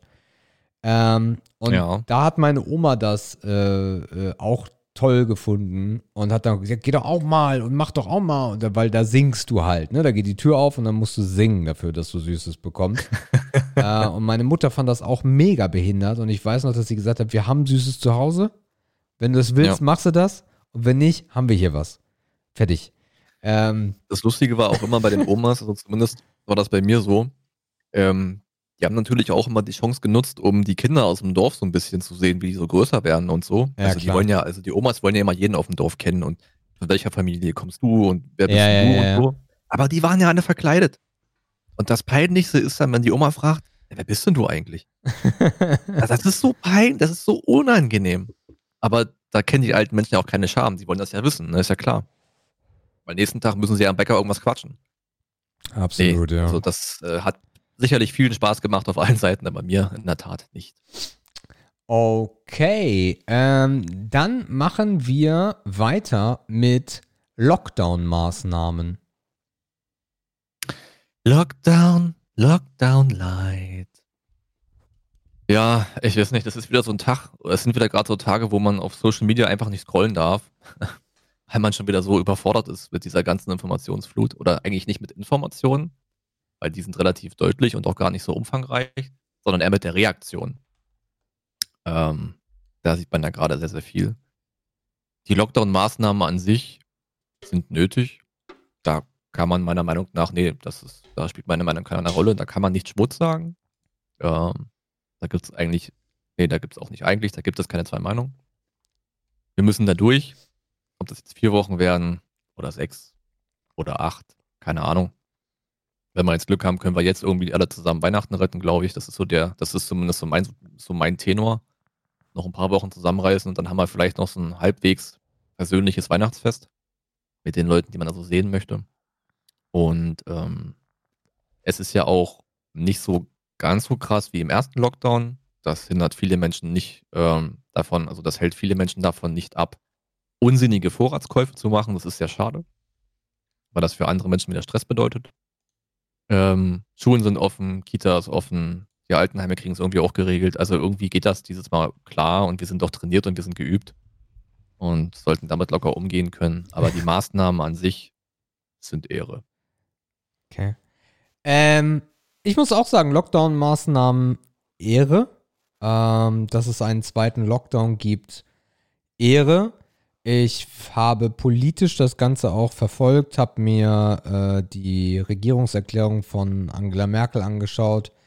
Ich habe mir die Regierungserklärung von äh, vom Söder angeschaut. Ähm, Die Merkel sah richtig schlecht aus, ne? Merkel sieht gerade sehr, sehr schlecht aus. Aber so richtig durch. Ähm, alle aber. Also alle auf der Regierungsbank sehen nicht gut aus gerade. Ähm, weil das ja. Ja, ich fand Söder eigentlich relativ fresh. Ja, Söder sieht immer so ein bisschen verbraucht aus. Ich glaube, das ist sein Vorteil. Ähm, ein der, sieht, der sieht wie so ein, wie so ein frisch, frisch gewordener Vater, sieht Söder immer aus, finde ich. Der ist so ein bisschen, Okay. so ein bisschen mit Schlafproblemen. Ähm, Mhm. aber trotzdem ein, ein sehr patenter äh, Politiker, wie ich finde, jedenfalls von dem, was ich so abseits mitbekomme. Ähm, die, die Regierungserklärung fand ich äh, sehr, sehr gut von Angela Merkel und ähm, habe auch äh, davor nicht in Frage gestellt, warum man jetzt Unterhaltung und Gastronomie wieder schließt. Ähm, und das ist ja Angriffspunkt Nummer eins gerade. Aber wenn Leute sich abseits dieser Geschäfte wie die Arschlöcher benehmen und damit die Zahlen nach oben treiben, musst du halt das kleinere Übel wieder schließen. Und das ist die Gastronomie und nicht der Supermarkt. Und das ist der Freizeitsport und nicht der Supermarkt oder der Friseur. Ähm, von da habe ich das auch gar nicht in Frage gestellt und finde das äh, unterstützenswert. Ich finde auch sehr unterstützenswert, dass es sofort, das ist ja nicht zwingend notwendig oder es ist schon zwingend notwendig, aber man hat es nicht unbedingt erwartet, dass es auch direkt eine finanzielle Unterstützung gibt, die ich sehr gut finde. Ja, also dass aus dem letzten Jahr November äh, die Summe gezogen wird, die du erstattet bekommst und da bis zu 75 Prozent. Und Helge Schneider hat einen Brief per Schreibmaschine geschrieben an, ähm, an, an unseren Vizekanzler, äh, dass er ja das nicht so cool findet, äh, weil er letzten November gar nicht gearbeitet hat. Und dafür gibt es auch eine Lösung. Da wird einfach äh, der Durchschnitt genommen vom Jahr 2019. Mhm. Also auch das ist cool. Ähm, ich Das habe Einzige, was ich an der Stelle nicht weiß, ist, ja. was Leute machen, die vielleicht ihr Business im Jahre 2020 gegründet haben. Das ist eine gute Frage, ja. Äh, Hab das, ich mir sofort. Ich habe gehofft, dass die Frage in der PK kommt, also in der Fragerunde, aber sie kam leider nicht. ja. Ja. Mhm. Gut, da wird es auch eine Regelung geben, bestimmt. Das ist, das ist eine sehr gute, nicht vergessen werden. das ist eine sehr gute Frage. Es kann sein, dass die vergessen werden. Ähm, wer ja auch gerade sich sehr vergessen fühlt und das auch sehr zum Ausdruck bringt, ist die Unterhaltungsbranche, also die Veranstaltungsbranche und die, Ja, und die Künstler. Ähm, es gibt ja jetzt Gab's Alarmstufe Rot, genau. Einen sehr langen Brief. einen sehr langen Brief und die haben sogar eine Veranstaltung gehabt in Berlin, ähm, Mhm. wo die ganzen Künstler auch vor Ort waren und wo Roland Kaiser gesprochen hat. Ähm, naja, das, das Ding ist halt, und das, das fand ich auch sehr gut rübergebracht. Also, das war eine sehr emotionale Rede, die Roland Kaiser, und eine sehr gute Rede, die Roland Kaiser da gehalten hat, ähm, weil er selber kann wahrscheinlich noch 20 Jahre zu Hause bleiben, ohne dass er arbeiten geht. Und wahrscheinlich geht das auch vielen seiner Kollegen so. Was die Leute aber nicht sehen, und das sind sehr unsichtbare Menschen, ähm, die auch wenig Stimme haben, die hinter diesen großen Leuten, die Tontechniker, die Bühnenleute, die Securities, alle diese Menschen, die ohne die es einen Roland Kaiser mh, live gar nicht geben würde, ähm, die fallen halt hinten runter. Und von Mhm. daher finde ich auch diese Aktion sehr cool. Ich weiß aber keine Lösung. Das ist das Problem. Ähm, ich weiß nicht, wie wir in der Art und Weise diese Branche irgendwie über dieses Problem, über diese Krise ziehen können. Das ist halt, das ist halt wieder das Ding, wo ich mich wirklich frage, warum denkt niemand, wirklich niemand um einen Pilot nach mit bedingungslosem Grundeinkommen? Ich verstehe es nicht. Ich, das wäre Hm. die Lösung für alle die Menschen. Für alle diese Menschen wäre genau das die Lösung. Ja, keine Ahnung. Äh, kann, man, kann man hoch und runter diskutieren. Ähm, Mhm. Wo ich vorhin äh, gestoppt habe, wo wir in, den, in die Konversation gegangen sind, war, dass ich die Rede von Frau Merkel sehr. Warte mal, ich habe noch einen Punkt zum Künstlertum. ja, Ähm, und zwar habe ich auf Instagram noch einen, noch einen Redebeitrag von einem sehr, sehr Unbekannten aus der Branche, glaube ich, gesehen. okay. Ähm, der hat auch noch einen wesentlichen Missstand in der ganzen künstlerischen Szene aufgezeigt, den ich auch sofort nachvollziehbar fand. Die Künstler haben einfach keine Lobby. Ja. Es gibt keine Verbände, es gibt keine Gewerkschaften, es gibt keine offiziellen Fürsprecher. ja. Und das ist, glaube ich, ein richtig wichtiger Punkt. Das hat Für die die, kämpft das, einfach das, niemand. das hat diese Branche aber sich selber zuzuschreiben, ne? Das ist richtig. Das ist immer uncool gewesen und entsprach nicht dem Künstlertum. Genau. Aber heute sieht man, ja gut, so ein paar Beiträge wären vielleicht sinnvoll gewesen. Ja, aber das ist der Fehler derer. Ähm, Ja, das ja, kann man klar. da auch nicht umdrehen, ne? Also klar nee, ist das, ging auch, das, das ging auch deutlich in die Richtung an die eigene Nase fassen und Okay. daraus lernen. ja, das Ja, ja, ist, das, war auch schon richtig eingeordnet, aber an dem Punkt habe ich nicht gedacht tatsächlich. ja, die Künstlerkasse ist halt scheiße, ne? Zahlst halt weniger Ja, ein, und muss glaube erst ich. mal reinkommen. Ja, genau. Äh, ja, also, ich fand die Rede von Angela Merkel sehr, sehr gut. Und danach geht im Bundestag dann ja der Diskurs los, äh, wo jeder dann mal was sagen darf. Und ähm, natürlich ist Alexander Gauland dann äh, als erster ans Mikrofon getreten und hat einen Vergleich gebracht, den ich genial, wie, ersch wie gleichzeitig erschreckend dumm finde. Ähm, weil er hat damit angefangen, dass im Straßenverkehr Menschen sterben und man den Straßenverkehr nicht abschafft. Aber man Regeln gefunden hat und Verbote, wie man den Straßenverkehr aufrechterhalten kann und gleichzeitig ihn nicht absetzt beziehungsweise komplett verbietet. Dieses Beispiel im Vergleich zu Corona ist strunzdumm. Das Problem ist bloß, und das ist so ein bisschen mein grundsätzliches Problem mit dem Lockdown, die Dummen haben da sicherlich sehr nickend vorm Fernseher gesessen. Haben gesagt, ja, ja, ja, ja, ja, ja, ja, weil es ein sehr treffendes, nicht treffendes Beispiel ist, was aber rattenfängermäßig sehr gut funktioniert. Und das ist mein größtes Thema. Ich glaube, dass dieser Lockdown, naja, wie soll ich, also ich drehe mal ganz kurz einen Bogen. Wir haben jetzt unfassbar hohe Zahlen schon. Diese Zahlen sind aber 14 Tage alt. Der Trend wird nicht nach unten gehen. Das heißt, die Zahlen, die wir jetzt gerade haben, werden schon enorm hoch sein. Wir fangen Montag an, also in einer Woche nach der Information und nicht mal eine Woche nach der Information, fangen wir damit an. Das Ganze geht aber nur vier Wochen. Das heißt, die Kurve, dass die flacher wird am Ende, ist relativ unwahrscheinlich. Sie wird ein bisschen runtergehen, ja, aber vier Wochen sind halt auch nur vier Wochen. Mhm. Das heißt, ich vermute, dass wir im Dezember irgendwie nicht so weitermachen werden wie vor dem Lockdown. Ähm, und jetzt komme ich wieder zurück zu meinem Punkt, den ich gefährlich finde. Ähm, ich glaube, dass diese Maßnahme und das, was vielleicht im Dezember, und wir müssen uns nichts vormachen, der Januar und der Februar werden wahrscheinlich auch nicht viel geiler werden. Und da wird es auch Lösungen geben müssen. Das wird sehr viele Leute in die Arme derjenigen führen, die das Ganze als Hoax sehen und als Gegner gerade dort äh, wildern. Ah, ich weiß gar nicht, ob das, also ich habe die Zahlen nicht beobachtet. Hätte man mal eigentlich mal machen müssen. Vielleicht gibt's dazu 18.000 ist die letzte Zahl. Nee, nee, ich meine, wie der Zuspruch äh, für Ach so, gewisse Parteien zugenommen hat äh, während der schwierigen Zeit. Ich weiß gar nicht, ob man gerade Umfragen macht, ne? Das ist halt auch sowas. Ah, es wird, also Online-Umfragen gibt's immer. Ja, die ja. Da wird ständig geresearched. Das ist ein fortlaufender Prozess. Aber ich vermute, dass man schon was davon gehört hätte, wenn der Zuspruch enorm gestiegen wäre. Also ich hoffe natürlich, aber andererseits glaube ich auch irgendwie gar nicht dran, dass gewisse Akteure da aktuell großen Zuspruch finden, weil die einfach aktuell auch nicht stattfinden können. Ich meine aber nicht die AfD, ne? Also ich meine nicht nur die AfD. Ich Nee, also meine, jeder, der das versucht zu nutzen. Genau, genau, einfach so. ganz genau. Glaube ich gar nicht dran. Weiß ich noch nicht. Also einerseits möchte ich natürlich nicht gern dran glauben, aber andererseits glaube ich auch, dass die aktuell keine große Plattform haben. Abgesehen von den offensichtlichen digitalen Plattformen. Weil anderswo finden die halt aktuell nicht statt. Die, die du halt aktuell siehst, obwohl ich glaube, dass die Ronnies auch sich keine äh, Bundestagssitzung angucken oder keine Pressekonferenzen angucken, sind halt die, die noch das meiste Vertrauen ausstrahlen können. Ähm, also muss ich dir leider was anderes sagen. Also die, die äh, den Bundestag gucken, die sich nicht an. Aber was sie sich angucken, ist YouTube. Und es gibt einen zweiten Redebeitrag von irgendeinem Hansel von der AfD, der, ah, ja, ja, ja, ja, der war ganz schlimm.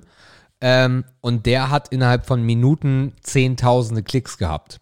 Ähm, und du merkst es auch an der Kommentarkultur, die wir in Deutschland haben, äh, wie viel da brodelt gerade, äh, wie viele unzufrieden sind. Ähm, die, und es gibt eine ganz große Menge an Menschen, die das nicht, also keiner von uns findet das cool. Ich glaube, niemand sagt, yay, Lockdown.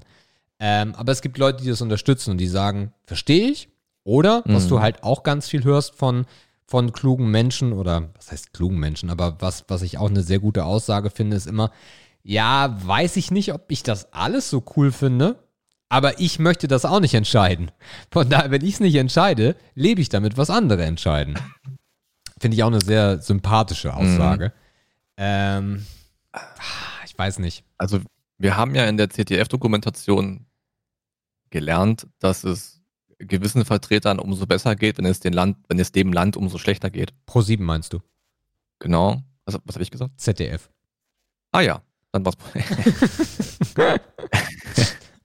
äh, aber da haben wir genau das gelernt. Ja. Ähm, und das spricht natürlich für diesen Ansatz. Allerdings, wenn man jetzt mal den Vergleich mit der Flüchtlingskrise ziehen mag, wo es dem Land nicht wirklich sehr schlecht ging, aber den Leuten oder es vielen Leuten dadurch angeblich oder augenscheinlich etwas schlechter ging oder Angst sich verbreitet hat, ähm, glaube ich, dass der Effekt diesen nicht übersteigen kann. Also ich glaube, die Flüchtlingskrise wird Leuten definitiv mehr oder besser in die Hände gespielt haben, weil es auch thematisch näher ist als das. Und deswegen würde ich behaupten, dass uns das langfristig wahrscheinlich keinen großen Schaden auf politischer Ebene verschaffen wird.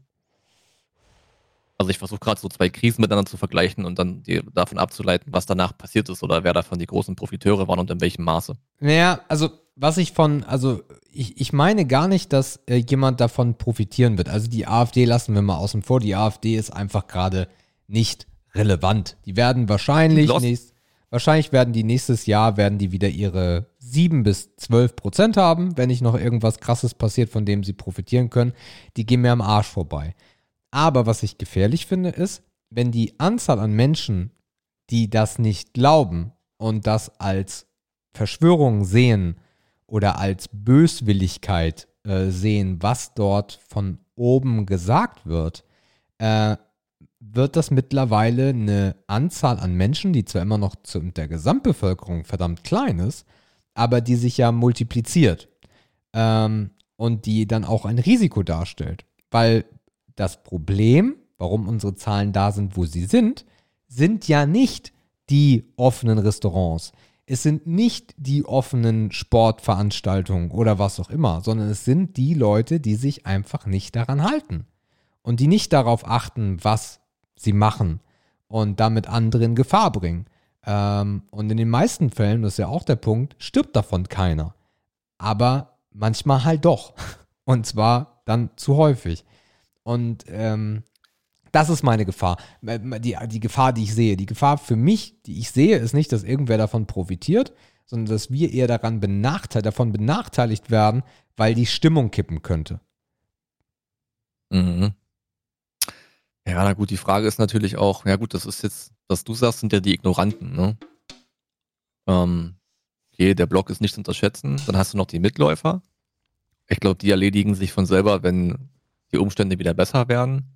Und was aus denen wird, die heute ignorant oder vielleicht sogar rebellisch sind, das ja, lässt sich schwer abschätzen, wo die mal abdriften. Aber vielleicht ist für die das Thema auch interessant, wenn das Ganze hier vorbei ist. Aber ja, eine Gefahr werden die im, im, im Laufe der Zeit auf jeden Fall immer darstellen. Aber das ist eine Gefahr, die du gar nicht ausschließen kannst. Mhm. Also die Strafen können nicht hoch genug sein, die Kontrollen können nicht intensiv genug sein. Was willst du machen, ne? Ja. So nach dem Motto. Ja, klar. Aber die Gefahr ist quasi nebenan. Das steht fest. Okay. Äh, so viel zu den Corona-Lockdown-Maßnahmen. Und dann kommen wir zum letzten Begriff. Passt vielleicht auch ein bisschen zum Herbst. Mittagsschlaf. Oh, Mittagsschlaf. Oh Gott, Mittagsschlaf. Hm. Warst du ein Mittagsschläfer? Nee, war ich noch nie. Ich mochte das auch schon im Kindergarten nie. Den letzten Mittagsschlaf habe ich gemacht, als ich mal zwei Stunden am frühen Nachmittag, Schrägstrich Mittag Stromausfall hatte. Okay. Weiter und nicht arbeiten konnte. aber Äh, bewusst aber oder eigentlich eher aufs Sofa gelegt und dann eingepennt? Nö, einfach weggeratzt. So unfreiwilliger Mittagsschlaf. Hat sich danach aber auch nicht gut angefühlt irgendwie, weil es halt wirklich so zufällig passiert und dann ist es halt meistens nie entspannt. Ich glaube, wenn man das aktiv macht, hat das auch einen guten Effekt. Wenn das einfach so passiert, dann bist du danach, glaube ich, noch mehr gerädert, als du es vorher warst. Ähm, also es, es gibt viele Leute. Also wir haben auch einen gemeinsamen Bekannten, der ja auch schon zu Gast war, seines Zeichens Zahnarzt, Name Axel, der das seit Jahren konsequent praktiziert und davon super überzeugt ist und sagt, das ist eigentlich seine, sein Weg, um durch kurze Nächte auch zu kommen, weil er tagsüber schon ein bisschen was kompensieren kann. Aber ich bin auf dieses Gleis irgendwie nie gekommen. Ähm, äh, ich weiß es nicht. Entweder hat das auch nie in den Tagesablauf gepasst, weil der muss ja auch darüber entscheiden. Du kannst ja nicht immer und überall Mittagsschlaf machen. Ähm, und da man ja immer irgendwie Die Uni und Büro Vorstellung hatte, ist auch so geil. In so einem Management.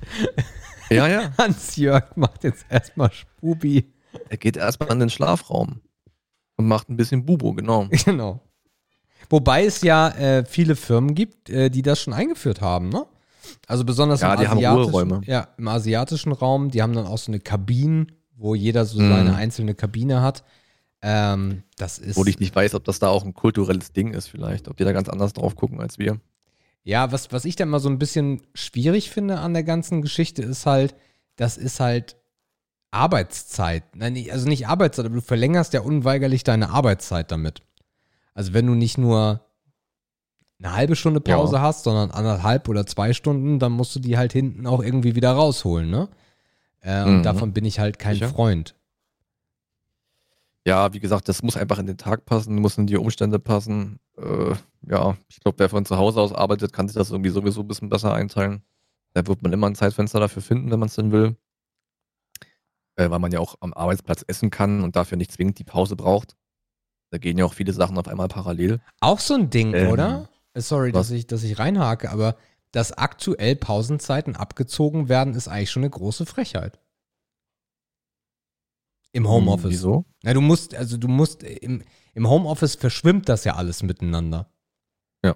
Das meine ich halt. So, also es wird unglaublich viele geben, die gut. halt während des Arbeitens sich dann irgendwie mal das Sandwich reinballern, äh, Ja. aber trotzdem da sind. Also die Verfügbarkeit ist ja länger geworden. Ja gut, aber du darfst ja auch nicht die vergessen, die zum Beispiel Telefonie machen und in der Hotline hängen, wo das eingeplant und eingetaktet ist, dass dann Pause ist. Ja. Ne? Für Leute, die das die frei gestalten können, ist das natürlich sicherlich easy, das Essen am Platz zu haben und die halbe Stunde Pause, die dann vielleicht so ein bisschen verschwimmt, einfach mal Wäsche aufzuhängen oder so. Na klar geht das, logisch. Aber wenn natürlich aufgrund der Art der Arbeitsleistung hart getaktet ist, für den wird sich da nicht viel ändern, außer die vier Wände um einen drum herum, denke ich mal. Ja. Ja, aber bei, also ich sag Ehre, weil das nie wachs, äh, ich sag Schmutz, weil das einfach bei mir nie stattfand und ich es auch nie wirklich mochte. Und wenn es passiert, dann mag ich es auch nicht. also wenn es passiert, finde ich, ist nicht schlimm, aber es passiert einfach sehr, sehr, sehr selten. Äh, dann muss ich wirklich schlecht geschlafen haben äh, und auch die Möglichkeit dazu haben. Also beruflich hatte ich noch nie die Möglichkeit, Mittagsschlafi zu machen. Ähm, es hat halt auch sehr, darum sage ich Mittagsschlafi, es hat für mich auch was sehr Kindliches was Quatsch ist. Ähm, ich glaube, diejenigen, die es betreiben, äh, das ist was sehr Cooles. Ähm, das ist was, glaube ich, was sehr Cooles, weil du einfach nochmal so, ein, so, ein, so eine Pause innerhalb des Tages hast. Ähm, als Kind allerdings habe ich es gehasst, weil meine Großmutter hat jeden Mittag Mittagsschlaf gemacht. Und mein Bruder, mhm. der ja zehn Jahre älter ist als ich, der hat das geliebt. Und der war ja vor mir da. Und man ist davon ausgegangen, dass auch ich das dann gut finden muss. Und ich fand das total beschissen, äh, weil ich viel zu viel Energie als Kind auch hatte, da mich mittags jetzt irgendwie mal eine Stunde hinzulegen. Aber meine Großmutter zum Beispiel, da, da, das äh, erinnere ich mich gerade, die hat das wirklich jeden Mittag gemacht. Jeden Mittag hm. eine Stunde Fernsehen an, diese Talkshows, die dann liefen auf Sat 1 oder RTL. Und dann hat sie ein bisschen gedruselt und dann. Äh, Aber ja. meinst du jetzt zur Zeit ihrer Rente oder auch als sie berufstätig war? Mm, nee, auch zu Zeiten, als sie berufstätig war, weil meine Großmutter hat ähm, Akkord gearbeitet. Und okay. hatte eh Zeiten, ähm, die, glaube ich, ich glaube, sie war ganz früh, glaube ich, war, war das oder mhm. weiß ich aber nicht mehr. Auf jeden Fall hatte mhm. sie mittags die Möglichkeit. Also sie war nicht mehr voll arbeitstätig, als ich da war. Ja. Das war bei, beim, also ich war, das ist jetzt ein bisschen gewagt, weil ich es nicht genau weiß, aber meine Oma, die in der Landwirtschaft gearbeitet hat, die haben ja mitten in der Nacht begonnen zu arbeiten. Die haben ja halb fünf, um fünf haben die begonnen zu arbeiten. Ich glaube, die haben einfach automatisch, als sie dann kurz nach Mittag ihren Tag voll hatten, einfach ein Schläfchen gemacht. So zur Erholung einfach. Auch ein guter Punkt, weil das hat gerade meine Großmutter ja auch davor gemacht. Die war ja auch in der Landwirtschaft tätig. Stimmt, ja. Das macht halt auch komplett Sinn, sich nach einem harten Tag einfach mal eine Stunde hinzulegen, bevor er noch die Hausarbeit wartet. Das stimmt, ja. Dann kommt der alte Himmel, den muss auch noch verpflegen irgendwann abends. Yes. nee, macht Sinn, ja. Also, äh, ja. Wer es mag, soll sich gönnen. Ich bin raus. Äh, okay, dann war das Ehre oder Schmutz, ihr Lieben, in Folge mhm. 79. Äh, ich glaube, jetzt müssen wir mal improvisieren, weil wir haben einen Jingle, oder? Ja, klar, ja, haben wir einen Premiere. Jingle. Wir haben das ist eine Weltpremiere. Das ist eine Weltpremiere, die ich aber auf meinen Tasten gar nicht vorbereitet habe. Ich hoffe, er hat sie benannt. Und er hat sie benannt. Von daher, ihr Lieben, gucken wir mal, ob das technisch möglich ist. Moment. Meine Damen und Herren, der Filmpalast. Patrick, mein Lieber, äh, vielen Dank auch äh, für. Wir haben nichts äh, gehört, Sebastian. Na, doch, also die Leute draußen haben alles gehört, mein Lieber. Bloß Dann habe ich komplett drüber gequatscht, weil ich dachte, es kommt nichts. Ja, du hast wirklich sehr rüber gesummelt. Also, Dann mach nochmal und ich halte jetzt die Klappe. Also Markus, für dich, jetzt kommt der Jingle. Meine Damen und Herren, der Filmpalast. Ja, Patrick, mein Lieber, vielen Dank für diesen wundervollen Jingle. Du hast es nicht gehört, weil es kein Knöpfchen ist. Und nur die Knöpfchen hörst du. Sonst würdest du ja auch Bitte hören. eine Vorbereitung. Ja, ist halt manchmal so. Ich hab da gerade auch erst dran gedacht. Aber ich habe wenigstens dran gedacht. Von daher, Patrick, vielen Dank. Es kann sein, ihr Lieben, dass ihr Patrick heute nochmal hört. Hm, Spoiler. Äh, mhm. Willkommen beim Filmpalast, der endlich einen Jingle hat, dank Patrick. Und wir sprechen heute, weil ich vor drei, vier, 48 Wochen äh, gewonnen habe, sprechen wir heute über meinen Film. Und mein Film ist der Film 7500. 7500 ist eine deutsche Produktion aus dem Jahre 2019 äh, mit dem Hollywood-Star allerdings Joseph, Joseph, Joseph Gordon-Levitt äh, der zum Beispiel euch bekannt sein sollte aus Robin von äh, äh, The Dark Knight Rises oder auch vom Film ähm, äh, Whistleblower, äh, wie heißt der Whistleblower? Äh, Markus? Als ob. Ach, es hat ja nichts mit Film zu tun. Ähm, ach, ich komme nicht drauf, wie er heißt. Weil ich den Film auch scheiße fand. Es steht aber Kannst du irgendwo. nachreichen. Äh, kann ich nachreichen, aber es war Snowden. Edward Snowden, der Whistleblower, genau. Äh, daraus kann man ihn kennen. Also wie gesagt, aus dem Jahre 2019. Und der Film heißt 7500. Das hat nämlich einen Grund, weil 7500 ist der Code für eine äh, Flugzeugentführung, äh, eine terroristische. Und darum geht es in dem Film auch. Ähm, ja, wie gesagt, deutsche Produktion. Äh, Erstlingswerk, wenn mich nicht alles täuscht, von Patrick Vollrath. Ähm, und mehr gibt es eigentlich gar nicht so viel zu sagen. IMDb 6,3. Ja. Ja. Mhm. Ich würde sagen, damit können wir einsteigen. Das Ich glaube, es wird sehr spannend. es wird sehr spannend, transparenter Podcast. Ich habe den Film geguckt mit Jördis zusammen und ich war geflasht und habe das Markus geschrieben und der hat gedacht, ich verarsche ihn. Ähm, das ist aber Mhm. nicht so. Gut. Gut, Ähm, da es mein Film ist, liest du zuerst vor. genau, ich denke mal, die meisten von euch kennen das Spiel. Ihr kennt so grob die Kategorien. Wir reden über Bild, wir reden über Ton, über Effekte, Besetzung, Story und dann gibt's noch mal ein bisschen Main-Content mit der Gesamtnote. Wir können immer maximal fünf Sterne vergeben in 0,5er Schritten. Das ist unsere Systematik. Und dann kommt am Ende sozusagen eine Durchschnittsnote heraus, die heute wahrscheinlich bei uns beiden etwas voneinander abweichen wird. Aber wir fangen ganz entspannt an bei Bild. Ähm, da hat Sebastian vier von fünf möglichen Sternen vergeben und sagt, das Bild ist scharf, die Kamerafahrten und der Schnitt ähm, in der kleinen Kabine eindrucksvoll und auf den Punkt. Ständig fühle ich mich als heimlicher Beobachter in einem Raum, in dem ich noch nie war. Die Spannung wirkt, wird perfekt eingefangen. Markus vergibt bei Bild 3 von 5 und sagt, der Einstieg in den Film war bildtechnisch spannend, wenn auch etwas unangenehm für die Augen. Darüber hinaus gab es während des Films auch wenig Material, Mittel für gute Perspektiven. Dafür war die Spielwiese einfach zu klein. Das Kamerabild ist in den Bereich der Stewardess, hat zunehmend genervt. Der Blick dahinter hätte mich mehr interessiert. Tja, soll man da irgendwas zu sagen oder? Ich glaube, wir müssen den Bogen erstmal spannen, bevor wir darüber reden können. Bisschen reinkommen, sagst du. Ja. Gut, dann springen wir zum Ton.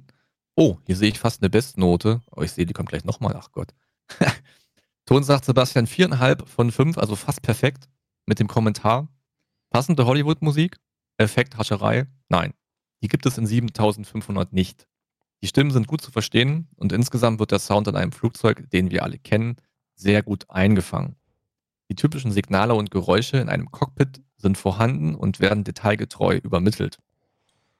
Kann man so etwas mit einer 4,5 bewerten? Ja, kann man. Denn nichts, was man hätte hinzufügen können, hätte den Film besser gemacht. Markus ist gar nicht so weit von mir entfernt und vergibt eine 4 von 5 und schreibt, der Ton des Films ist höchstwahrscheinlich sehr authentisch. Ohne zu wissen, wie es ist, in einem Cockpit zu sein, könnte ich mir vorstellen, dass es genauso klingt. In den Szenen mit mehr Action hätte die ein oder andere Untermalung vielleicht noch gut getan. Ähm, Mhm. Mhm. Du hast das Gegenteil davon gerade gesagt, ne? Etwas hinzufügen hätte es nicht besser gemacht. ja. Ja, der Film ist natürlich sehr geprägt von, ich will nicht sagen von Ruhe, aber von Hintergrundruhe. Von Ähm, Echtheit. was wahrscheinlich auch dafür da ist, um sich auf das zu konzentrieren, was passiert. mhm. Ähm, aber um das hier und da stimmungsvoll noch ein bisschen zu untermalen, weil man ja auch nicht immer in der Szene drin ist, räumlich gesehen, wo die meiste Action ist, hätte ich mir vorstellen können, dass es noch einen kleinen Kick gegeben hätte. Mhm.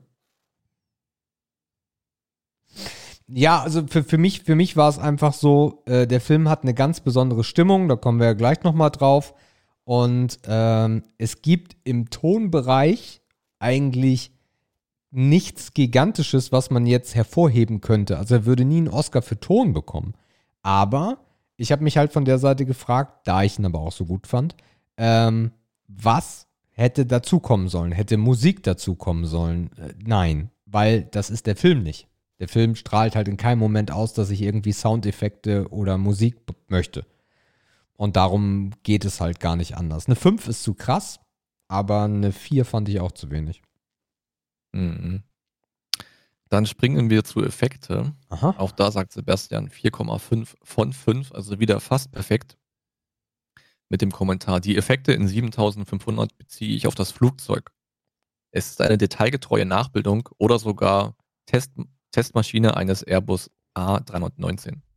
Die Kostüme, Requisiten etc. passen alle stimmig zu einem Flugzeugfilm. Nichts ist dazu gedichtet oder versucht den Film auf ein anderes Level zu bringen. Einen kleinen Abzug ähm, gibt es bei den Mordeffekten. sie wirken etwas budgetiert, bringen aber trotzdem auf den Punkt, was sie sagen wollen. Es wirkt sehr authentisch, plastisch zum Anfassen. Markus vergibt hier nur in Anführungszeichen dreieinhalb von fünf und sagt, große Effekte braucht es hier wohl nicht. Allein der begrenzte Raum lässt schon sehr wenig zu, unter dem Strich also angenehm dezent dosiert. Da verstehe ich deinen Text aber nicht. Ja, mh, mir fällt noch was ein, jetzt gerade wo du es sagst, ist Requisite. Mhm. Ist dir aufgefallen, dass die die Tür zum Cockpit gefühlt mit allem bearbeitet haben, was sie konnten, aber ich nicht einmal eine zumindest angekratzte Tür gesehen habe? Und das nächste ist, die haben ja währenddessen sie auf diese zertretene Tür gefilmt haben, also auf die gerade eingewirkt wurde, auch oft oben auf diese Cam ähm, geswitcht, ne? Mhm. Wo man noch eine Ecke von der Tür sieht. Mhm. Die Ecke hat sich nicht mal bewegt. Ja, ist ein, das ist ein gutes Argument, ja. Das ist ein gutes Argument. Ich weiß nicht, ob das zu Effekte passt. Ja, Wahrscheinlich ein bisschen. ja. Ähm, ja. Ich weiß nicht. Da hätte, also wenn man sich hier fragt, was hätte es noch geben können, habe ich keine konkrete Antwort. Aber ein Beispiel genannt, wo vielleicht noch was, ja, wo man noch ein bisschen hätte genauer sein können oder ja, so in der Art. Mhm. Okay. Vorletzter Punkt vor der äh, Gesamtzusammenfassung nennt sich äh, Besetzung. Da sagt Sebastian, das ist ihm vier von fünf Sternen wert. Äh, mit dem Kommentar, äh, Joseph Gordon-Levitt macht hier eine sehr gute Figur. Ansonsten hat er bisher nie zu einer Hauptrolle getaugt und war nur nettes Beiwerk. Bei zum Beispiel Dark Knight Rises als Robin und in Snowden hat er mich auch nicht abgeholt. Hier auf engem Raum zeigt er seine Stärke. Ich fühle seine Emotionen, seine Verzweiflung und den Drang, die Maschine heil auf den Boden zu bringen. Alle weiteren Schauspieler soll, sollen ihre Rolle erfüllen, was sie tun, aber fallen nicht weiter ins Gewicht. Gut gefallen haben mir die letzten Szenen ähm, von Aline Tesse, spricht man die, glaube ich, aus, ne? Mhm, ich glaube ja. Als äh, Götze? Gott, Götze, ne? Götze. Ähm, und auch die kurzen Momente von äh, Carlo ähm, Kitzlinger als Co-Pilot Michael Lutzmann sind authentisch. Und die Terroristen? Kann man sich diese so vorstellen, wie sie gezeigt worden sind? Ja. Auch wenn äh, das Gefühlsbad von Omid Mema als Vedat ein wenig zu stark überzeichnet wurde. Die schauspielerische Leistung in 7500 ähm, ist es, die Situation so authentisch wie möglich wiederzugeben. Das ist für mich fast perfekt gelungen. Markus vergibt hier eine 3 von 5 und sagt, beim Tod von Carlo Kitzlinger war ich sehr betrübt. Er war auch ohne große Handlungsanteil der für mich ausdrucksstärkste Charakter. Äh, Joseph Gordon-Levitt hat äh, hat für mich diese emotional und mental stabile Rolle, die er im Film trug, nicht verkörpern können. Alle anderen habe ich schon vergessen. Ja, Indeed tatsächlich. Hm. Ich habe es nicht geschafft, eine Verbindung ähm, zu dem, zu dem Tobias, wie er im Mhm. Film hieß, aufzubauen. Ich weiß nicht, er hat schon irgendwie, also er sah schon aus wie ein typischer Pilot. Ne? Piloten sind meistens schlank, ein bisschen sportlich, gepflegt. Also es hat schon alles irgendwie gepasst. Mhm. Aber diese Rolle, die er da erfüllen musste, da habe ich irgendwie nicht, da habe ich nicht reingefunden. Okay. Da habe ich nicht reingefunden. Da hätte mir der Gegenpart, ähm, äh, äh, ich habe es gerade vorgelesen, wie war nochmal der Name? Carlo Kitzlinger, Mhm. hätte ich mir da eher drin vorstellen können, drin vorstellen können tatsächlich. Okay. Ja. Also Carlo Kitzlinger in seiner Rolle fand ich geil als Co-Pilot. Da hat er mir sehr, sehr gut gepasst. Ähm, ich fand äh, Tobias mega geil. In, in so vielen Szenen, ähm, zu denen wir gleich noch kommen, ähm, hat er für mich einfach genau das verkörpert. Er ist halt, er hat, er hat nicht diesen, er hat nicht diesen Hollywood-Flair gehabt. Also den hat er noch nie gehabt für mich. also in keinem Film. Er wirkt immer sehr natürlich, was ich gut finde. Und das hat hier sehr gut gepasst. Also ich hätte mir vorstellen können, dass ich genauso reagiert hätte wie er. Und das fand ich Mhm. sehr authentisch, sehr cool. Ich habe gerade überlegt, was mir an ihm fehlt. Und ich glaube, das treffende Wort ist Charisma. Ja. Mhm, mhm, mhm. So würde ich es mal stehen lassen an der Stelle. Okay. So eine, so eine, so eine schauspielerische Wucht oder so ein bisschen Gewalt hinter sich selbst als Person. Aber Charisma trifft es, glaube ich, ganz gut. Mm, Wir münden in Story. Ja. Auch da sagt Sebastian fast perfekt, sprich viereinhalb von fünf. Mm, Mit dem Kommentar, die Story von 7500 ist simpel erzählt und nicht neu. Ein ganz normaler Arbeitstag für die Crew eines Airbus A319 auf dem Linienflug Berlin-Tegel nach Paris. Nur die Überwachungskamera zu Beginn gibt etwas Preis, von dem noch keiner ahnt. Zwischenmenschliche Gespräche in der Art äh, von Tarantino und kleine Witze. Doch dann ist die Maschine in der Luft und das Grauen nimmt seinen Lauf. Drei Terroristen, die sich aus Glassplittern Waffen gebaut haben und versuchen in das Cockpit zu gelangen. Ein packendes Kammerspiel inmitten des Cockpits nimmt seinen Lauf und schaukelt sich hoch bis zum Finale. Kleiner Abzug von 0,5 Punkten gibt es hier aufgrund des etwas spontanen und schnell wirkenden Gefühlschaos, Gefühlschaos im Terroristen Vedat. Das hätte dann noch ein paar Minuten länger dauern können oder umgeschrieben werden müssen. Markus sieht das ganz anders und vergibt nur zweieinhalb von fünf und sagt Allahu Akbar oder so. Ein viel zu einfacher Einbruch in ein Cockpit bringt einen Piloten an seine Grenzen. Unter großer Last schafft er das fast Unmögliche, er stellt die Verantwortung vor das Leben seiner zukünftigen Frau. An dieser Stelle hat mich der Film überrascht. Den ganzen Rest der Story finde ich eher glanzlos. Glaubenskrieger auf einer Mission, die ich ihnen nicht mal abgenommen habe, dafür war einfach zu wenig Futter dahinter. Ein total nerviger Junge, der mal auf dem richtigen Weg ist und mal nicht. Ohne super viele Beispiele zu kennen, nicht eins, fühlt es sich an wie ein Film, den man schon so oft gesehen hat. Ich kann keine Besonderheiten erkennen. Da komme ich, also das ist halt so, ich, ich finde ich finde nicht mal schlimm, was du schreibst und ich finde auch deine, deine, deine, deine Bewertung gar nicht schlimm, ähm, weil ich genau das, naja, ich habe es nicht erwartet, aber die Wahrscheinlichkeit war da und da gehe ich gleich im sehr langen Hauptteil drauf ein, den du dann vorlesen darfst. Halbes Buch, Alter. Hashtag halbes Buch. Ähm, mein Gott. weil, ähm, lass uns da mal zukommen. Oder vielleicht willst du nur, lass uns die Story gleich abhandeln, weil dann haben wir spoilerfrei äh, das hinter uns, wenn wir dann nach dem Main drüber sprechen.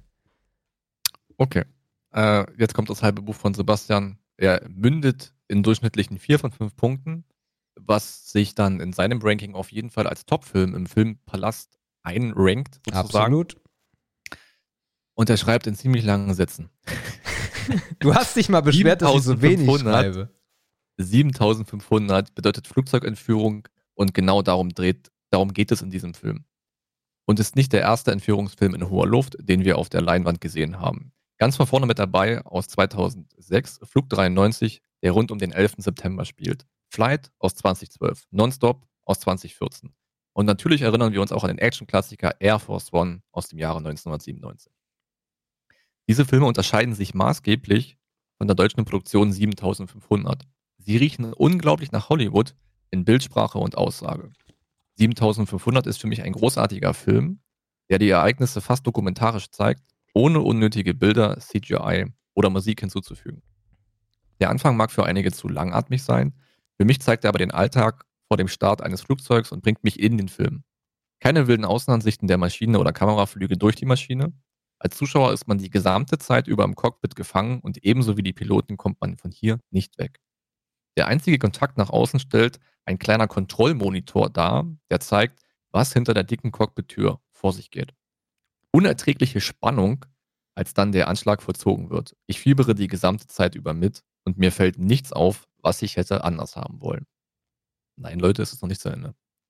Das Ende ist in sich stimmig, ähm, auch wenn ich hier Schwächen feststelle. So ganz genau wusste man dann doch nicht mehr, wie der Film, ähm, wie man den Film zu Ende bringt. Ob die Notdurft jetzt ein dramaturgisches Stilmittel ist und ob der Terrorist mit Mutti am Telefon nicht doch noch ein paar Worte zu, äh, ein paar zu viel Drehungen in seinem Kopf unternimmt, sei dahingestellt und berechtigte Kritik. Für mich allerdings hat der Film, hat es dem Film nicht geschadet und ich war nach dem Film echt fertig und musste noch ein paar Minuten drüber nachdenken, was ich da gesehen habe. Herausstellen sollte man die unglaublich echte Darstellung der Idee des Films, enger Raum, wenig stilistische Möglichkeiten zur Entfaltung. Es muss aber dazu gesagt sein, dass wir hier nicht über einen Hollywood-Film im Klassischen sprechen. wenn man sich, äh, wenn man sich schlecht in Situationen reinfühlen kann und es andauernd Explosionen braucht, um einen aus dem Kinositz zu heben, könnte 7500 zu wenig und äh, zu wenig von allem äh, für einen haben und damit nicht den eigenen Geschmack treffen. Für alle, die sich aber in Filme ziehen lassen, wird 7500 eine unglaublich spannende Reise, ähm, eine unglaublich spannende Reise, die anspannend, blutig und tragisch wird. Markus? Ähm, trinken jetzt hier. du wolltest lange Texte, jetzt bekommst du sie jedes Mal, wenn der Film sich lohnt. Ähm, Markus vergibt äh, insgesamt oder rechnerisch kommt Markus auf drei von fünf und schreibt, ich denke, die Besonderheit dieses Films fast, ich bedenke, ich denke, diese Besonderheit dieses Films fast ausschließlich im Cockpit zu drehen, hat ein paar Sachen kaputt gemacht. Schlussendlich musste man sich auf sehr wenige Figuren fixieren. Eine Enttäuschung lebt spannungstechnisch, nee, eine Entführung lebt spannungstechnisch auch von Geiseln, von Leuten, die die Fassung verlieren, von Leuten, die durchdrehen. Schlussendlich gab es auch sehr mutige Fluggäste, die es scheinbar nicht mehr ertragen konnten. All diese Momente konnten wir leider nicht sehen oder in Teilen nur sehr schlecht durch die Kamera. Ich fühlte mich gezwungen, mich nur mit Tobias zu beschäftigen, dafür empfand ich ihn selbst leider nicht als interessant genug. Durch diese sehr einseitige Szenerie hat es der Film nicht im Ansatz geschafft, mich in, also in seinen Bann zu ziehen. Stellenweise kam fast Langeweile auf. So, äh, wir kommen jetzt, auch wenn so ein paar Lichter schon geleuchtet haben, ähm, kommen wir jetzt auf jeden Fall zum Spoiler-Part. Es ist jetzt nicht so dramatisch, weil es ist ein Entführungsfilm. Und in dem Entführungsfilm geht es darum, dass Terroristen ein Flugzeug entführen. Wenn ihr den Film aber sehen wollt, dann solltet ihr jetzt vielleicht skippen zum nächsten Part. Das nur mal als Vorwarnung. Ähm, 7500 ist äh, für mich einer dieser Filme, äh, der nicht häufig auftritt, äh, den ich aber so geil finde, weil er ganz anders ist als fast identische Filme aus diesem Genre. Und Kammerspiel deswegen, weil ein Kammerspiel ja auch meistens mit einer Szenerie auskommt auf der, auf der Bühne. Ähm, und in Filmen zum Beispiel von Quentin Tarantino, The Hateful Eight, was auch sehr eingefärcht in einer Szenerie passiert. Und das hat mir hier sehr, sehr, sehr, sehr gut gefallen, weil ich, der Schalter ging sehr schnell um, ähm, wo ich in diesem Film war und wo es sehr unerträglich war und wo ich das alles so sehr geglaubt habe und dann bin ich halt dabei. Also ich kann das dann wirklich schwer ertragen, das zu sehen. Und es gibt halt nichts, was jetzt optischer Natur in Art von Blut und Gewalt in dem Film nicht ertragbar wäre. Und das hat für mich mhm. das Highlight ausgemacht, dass eben das nicht zu sehen war, dass ich nicht gesehen habe, was in der Kabine passiert, dass ich nicht gesehen habe, was da genau ist und wo das Flugzeug jetzt ist. Es hat schon einen Ticken zu viel für mich gehabt, dass der, äh, der, die, die Luftunterstützung im Flug, im Fenster zu sehen war. Das war aber noch so okay. Aber genau das hat es für mich so real gemacht. Weil ab, ab dem Moment, wo ich diese Mauer durchbreche in Filmen, und ich auf einmal die Flüge sehe oder die Kamera, die durchfährt, verliert es ja auch an, an Echtheit. Weil wenn du in einem Flugzeug wärst als Pilot und das wird entführt, dann hast du halt auch nicht erstmal eine Kamera, die durch das Flugzeug fährt, damit du auch genau siehst, was überall passiert. Ja. Ja, ist auch nachvollziehbar. Also kann ich verstehen, dass man, dass man zu dem Entschluss kommt. Ähm, ich habe gerade noch mal drüber nachgedacht, wie das ist, wenn ein Raum oder wenn ein Film nur eine Szenerie hat. Mhm. Und ich habe mich mal so ein bisschen an Saw 1 erinnert. Ähm, jetzt mal weg von allem Blut und von aller Action. Mhm. Aber der Film hat ja auch davon gelebt, also Saw 1, genau. dass man sich sehr, sehr stark mit den Charakteren auseinandergesetzt hat. Mhm. Das ist jetzt kein treffender Vergleich, aber ich kam so ein bisschen zu dem Entschluss, dass der Film für diese sehr einseitige Szenerie zu wenig Futter hatte. Und dafür, dass in dem Film relativ, relativ wenig passiert ist, weil man ja diesen Pilotenjob auch relativ genau zeigen wollte und hier noch am Knopf drehen und da relativ detailgetreu sein, ähm, finde ich, hat diese Komponente irgendwie ein bisschen gefehlt.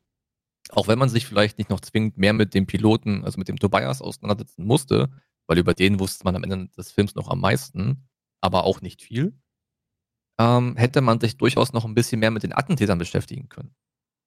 Weil die waren halt so richtig, die waren eigentlich gar nicht da. Also die haben an Türen gehämmert, dann kam einer rein, der da so ein bisschen den Boss gespielt hat. Der hat dann mehr oder weniger seine, seine Speech da gehalten, nachdem er nach Anleitung da an sieben Knöpfen gedreht hat und das war's halt. Also auch da hätte man noch ein bisschen mehr auf die Motivation irgendwie eingehen können. Oder einfach klären, warum der Junge überhaupt dabei war. Ähm, verstehe ich. Und das ist ja auch die Kritik, die ich in meinem Main-Part, oder was heißt, also auf jeden Fall, damit erkläre ich ja, dass man den Film auch scheiße finden kann, dass ich ihn verstehe, dass ich ihn scheiße finde. Äh, dass jemand ihn scheiße findet. Aber, wenn ich als Pilot in einem Flugzeug bin und hinten kommen Leute rein und die schreien Alu Akbar und stechen meinen Co-Piloten ab und versuchen die Maschine zu entführen, werden mir diese Menschen nicht erzählen, warum sie das machen. Und das werde ich nicht erfahren. Und das ist der, das ist der Trick an der Geschichte, der für mich so funktioniert. Es ist authentisch, dass sie mir nicht erzählen, was passiert. Es ist authentisch, dass sie mir nicht erzählen, warum der Junge dabei ist und warum der mental da geilen Bock drauf hat. Ja, und das schreibe ich ja auch als Kritik, es ist ein bisschen zu viel, dass so schnell auf diesen Jungen eingegangen wird von Tobias, ähm, weil das kann er ja gar nicht wissen, dass der jetzt nicht böse ist. Ähm, und das wird, das, das, das, die Rolle habe ich nicht ganz gefühlt. Ähm, aber am Ende weiß ich als Pilot, der diese Maschine fliege, davon gar nichts. Und das ist für mich das Herausragende. Die ist nicht auf dem Silbertablett, weißt du? Ja, es muss ja auch nicht, es muss ja auch nicht dargereicht werden, ne? Und ich meine, es hätten ja durchaus noch ein bisschen, ein bisschen mehr Dialog äh, stattfinden können, als das 38. Mal zu sagen, Bruder, setz dich eigentlich neben mich.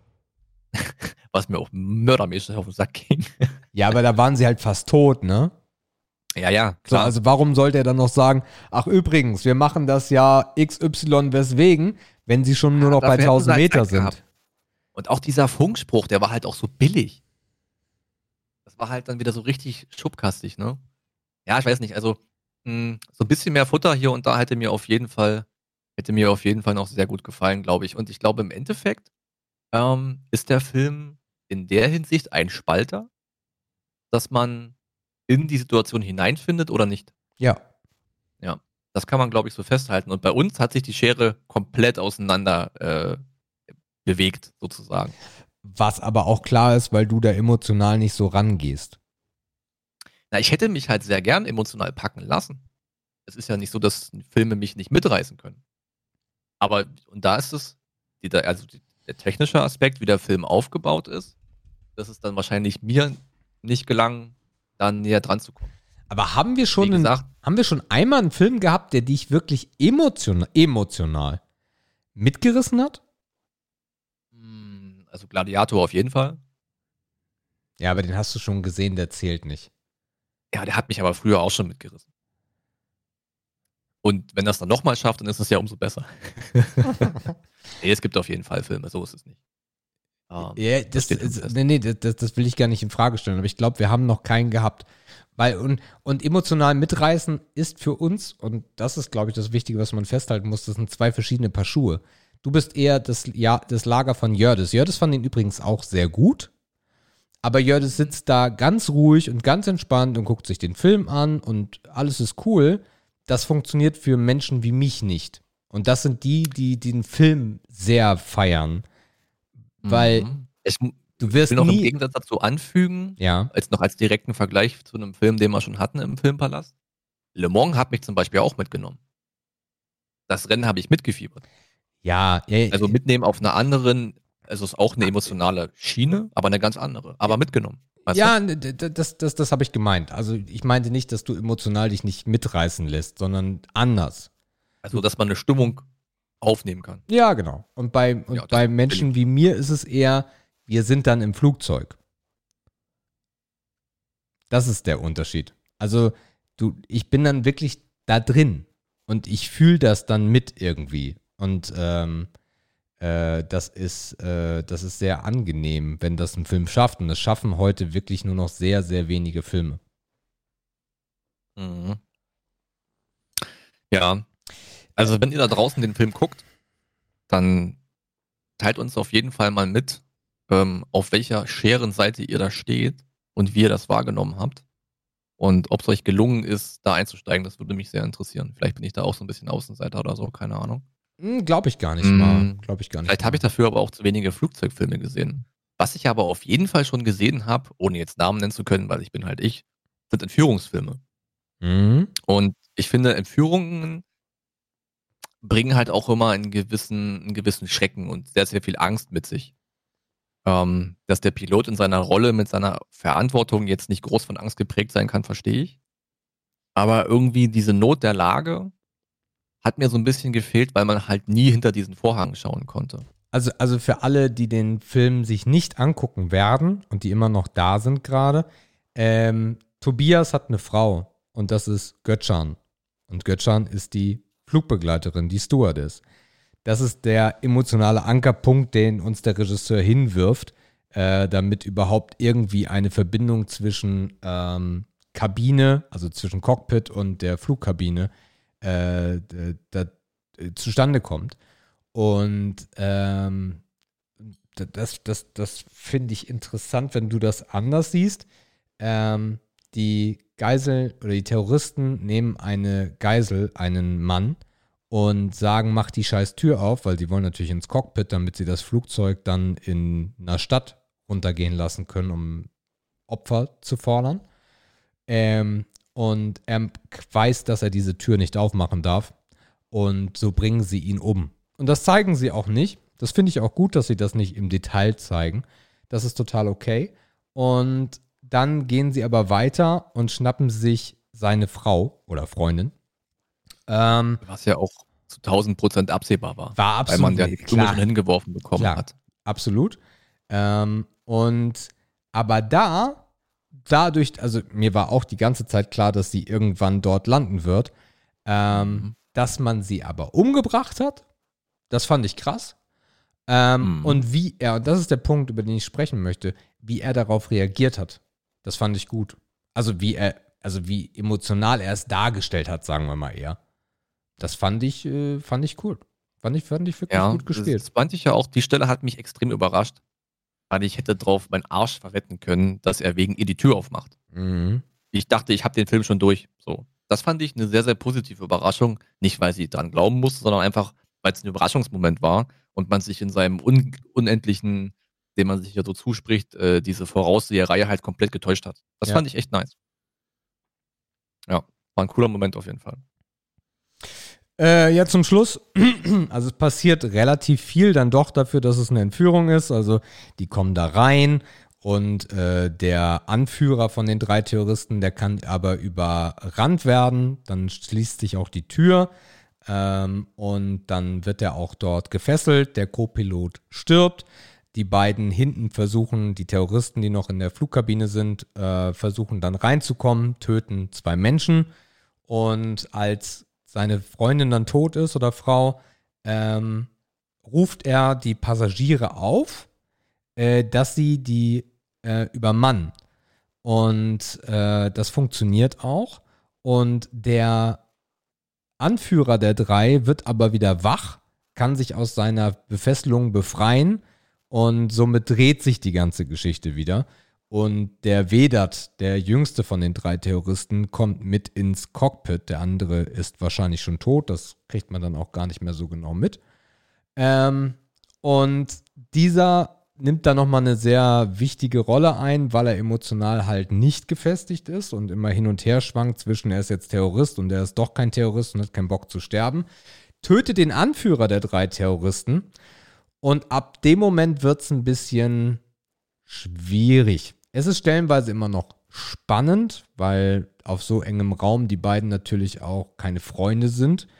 Ähm, sie landen zusammen auch die Maschine. Der Vedat hat natürlich mega Angst davor, dass er, ähm, dass er jetzt äh, der Polizei ausgeliefert wird.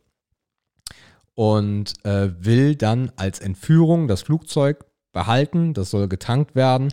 Und äh, dann soll der Tobias ihn irgendwo hinfliegen äh, der aber auch schon verletzt ist und dem es alles andere als gut geht, weil auch seine Freundin Frau hinten in der Kabine tot liegt. Ähm, ab dem Moment wird es wirklich ein bisschen schwierig, weil minütlich eigentlich die Stimmung von A nach B schwankt. Ähm, dann wird mit ihm wird mit ihm kommuniziert über das äh, Fenster. Also die Polizei spricht mit ihm. Da regnet sehr geil in die Maschine. Das fand ich ein tolles Stilmittel, auch wenn es eins der ältesten Stilmittel ist, da einfach mit einer Gießkanne Wasser reinzukippen in das Flugzeug.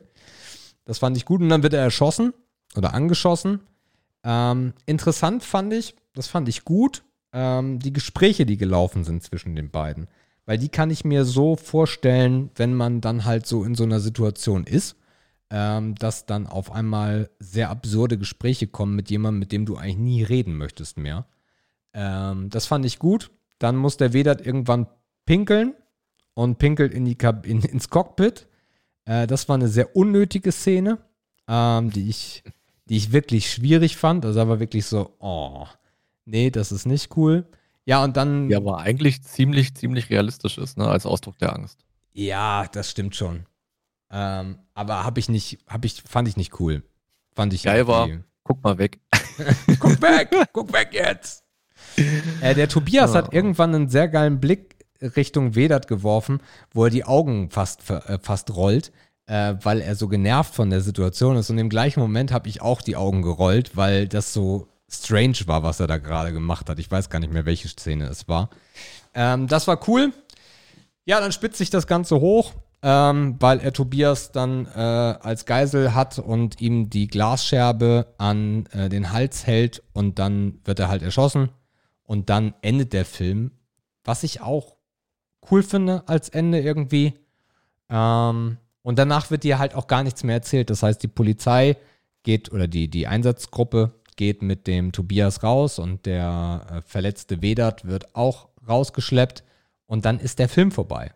Also du kriegst nicht draußen den Polizeichef, der Tobias da umarmt und du kriegst nicht das Happy End mit der Frau, die draußen wartet und man sich küsst und diesen ganzen Scheiß, sondern der Film ist dann vorbei. Der Film ist erzählt. Fand ich gut das macht doch total Sinn, dass der Film an dem Punkt vorbei ist, wo die das Cockpit verlassen. Das ist einfach nur in, in der Hinsicht konsequent und schlüssig. Ähm, okay, so viel dazu. Wie fandest du den Anfang? Schwierig. Also spannend und schwierig. Also, ha, einerseits natürlich interessant, weil das natürlich sofort jemanden in Stimmung bringt, von diesem, ey, auf dem Flughafen geschieht irgendwas Illegales und die Sicherheitskameras zeichnen das für einen auf. Ähm, aber es war halt nicht so ein warmer Empfang in so einem Film irgendwie, ne? Durch dieses, ne, klar, Kameras haben eine gewisse Bildqualität, alles war so ein bisschen krisselig. Ich weiß es nicht. Also einerseits war es spannend, aber es war auch halt auch kein Augenschmaus. ich weiß gar nicht, wie ich es noch besser beschreiben soll. War halt auch ein sehr, sehr ruhiger Anfang, war halt, ich glaube, das war auch, war da Musik? Ich glaube nicht. Mm -mm. Und das war auch komplett unkommentiert, was auch zu dem Film passt auf jeden Fall. Mhm. Ich bin da gespalten. Ich glaube, man kann das irgendwie so machen.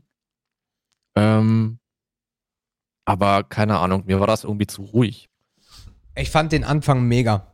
Ähm, weil er, also ich habe gar nicht genau hingeguckt, weil ich dann nochmal kurz in die Küche bin, irgendwas geholt habe und habe das so halb mitbekommen. Und am Endeffekt erzählt der Anfang genau die Story.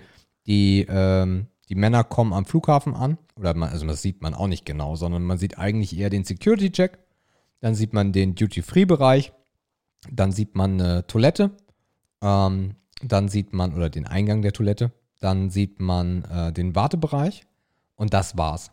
Und da sieht man die ganze Zeit oder ganz häufig diesen Vedat. Ähm, Im Endeffekt sieht man schon alle drei Terroristen. Ähm, und wenn man genau hinguckt, was man am Anfang nicht unbedingt macht, und das macht ihn dann auch wieder zu einem schönen Anfang, ist, dass dort im Duty Free Glasflaschen gekauft werden. Dann geht es auf die Toilette, um diese Glasflaschen kaputt zu machen. Da tauschen sich dann alle drei aus, damit sie eine Glasscherbe haben, um das Flugzeug halt zu kapern. Und dann schwenkt der Film um in eine Tarantino-artige Einleitung, ähm, die so natürlich wirkt, weil man eben genau den Prozess mitbekommt. Der Pilot, äh, die beiden Piloten sind vorne schon im Cockpit, dann kommen die Stewardessen, dann wird ein bisschen Smalltalk betrieben, die Gäste kommen rein, es ist alles sehr normal, es gibt den einen oder anderen Witz, der Pilot findet das Wasser nicht, wo ist denn das Wasser? Ach, hier ist das Wasser, was wollten ihr nachher essen? Ähm, das fand ich sehr gut. Mm, Und das Interessante ist, habe ich nicht in die Bewertung reingeschmissen, aber danach, weil ich dann nicht noch ein bisschen durchgegoogelt habe, es gibt einen echten Piloten, der sich zur Aufg Aufgabe gemacht hat bei YouTube, Szenen von Flugzeugen und Piloten in Filmen der Echtheit zu bewerten. Und es gab noch nie einen Film, der eine so hohe Bewertung hatte wie 7500, bis auf die Szene, als die, als die Kabine dann gestürmt wird. Das ist das Einzige, Mhm. was so im echten Leben nicht passieren wird.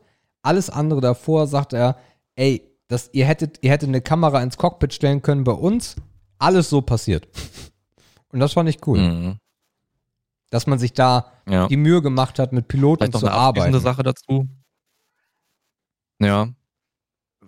Was glaubst du, warum der Film in den Ratings so mehr mittelmäßig oberes Drittel abschneidet im Vergleich zum Top-Rating? Äh, weil, weil er nicht, weil er nicht Marvel, also weil es nicht diesen Hollywood-Charakter hat. Weil es zu wenig Hollywood ist. Weil es zu wenig Hollywood ist. Also wenn der Film, also du hättest Mhm. die Schauspieler so lassen können, wie es, wie sie sind. Du hättest aber ein paar krasse Szenen reinmachen müssen. Ähm, es gibt auch einen Moment, den wir euch noch nicht erzählt haben, wo Tobias das Flugzeug in eine Seiten- oder Steillage bringt, damit die Terroristen äh, hinten Probleme bekommen und durch die, durch die Gegend fliegen. Ähm, und das, wenn man das von draußen gesehen hätte, wie dieses Flugzeug äh, nach unten fliegt und Szenen im, im Cockpit, Musikuntermalung, hätte das mehr Leute abgeholt. Weil du das, bei ganz, weil ganz viele Leute das auch brauchen. Äh, das, ich, also es ist für mich immer so dieses Marvel-Syndrom oder dieses Transformer-Syndrom. Ne? Es muss immer knallen und ballern und emotionale Momente müssen dann nochmal emotionaler gemacht werden, damit das irgendwie Sinn ergibt. Ja. Und möglich. du hast halt sehr viele Bewertungen, die später reingekommen sind, ähm, wo Leute sich das Ding zu Hause angeschaut haben, die halt eher in meine Richtung gehen, zwischen einer 8 bis 10 äh, bei IMDb. Mhm. Und da kannst du scrollen, wie du willst. Da kommen wirklich sehr viele gute Kritiken nur noch, die halt auch sagen, was erzählt ihr hier alle?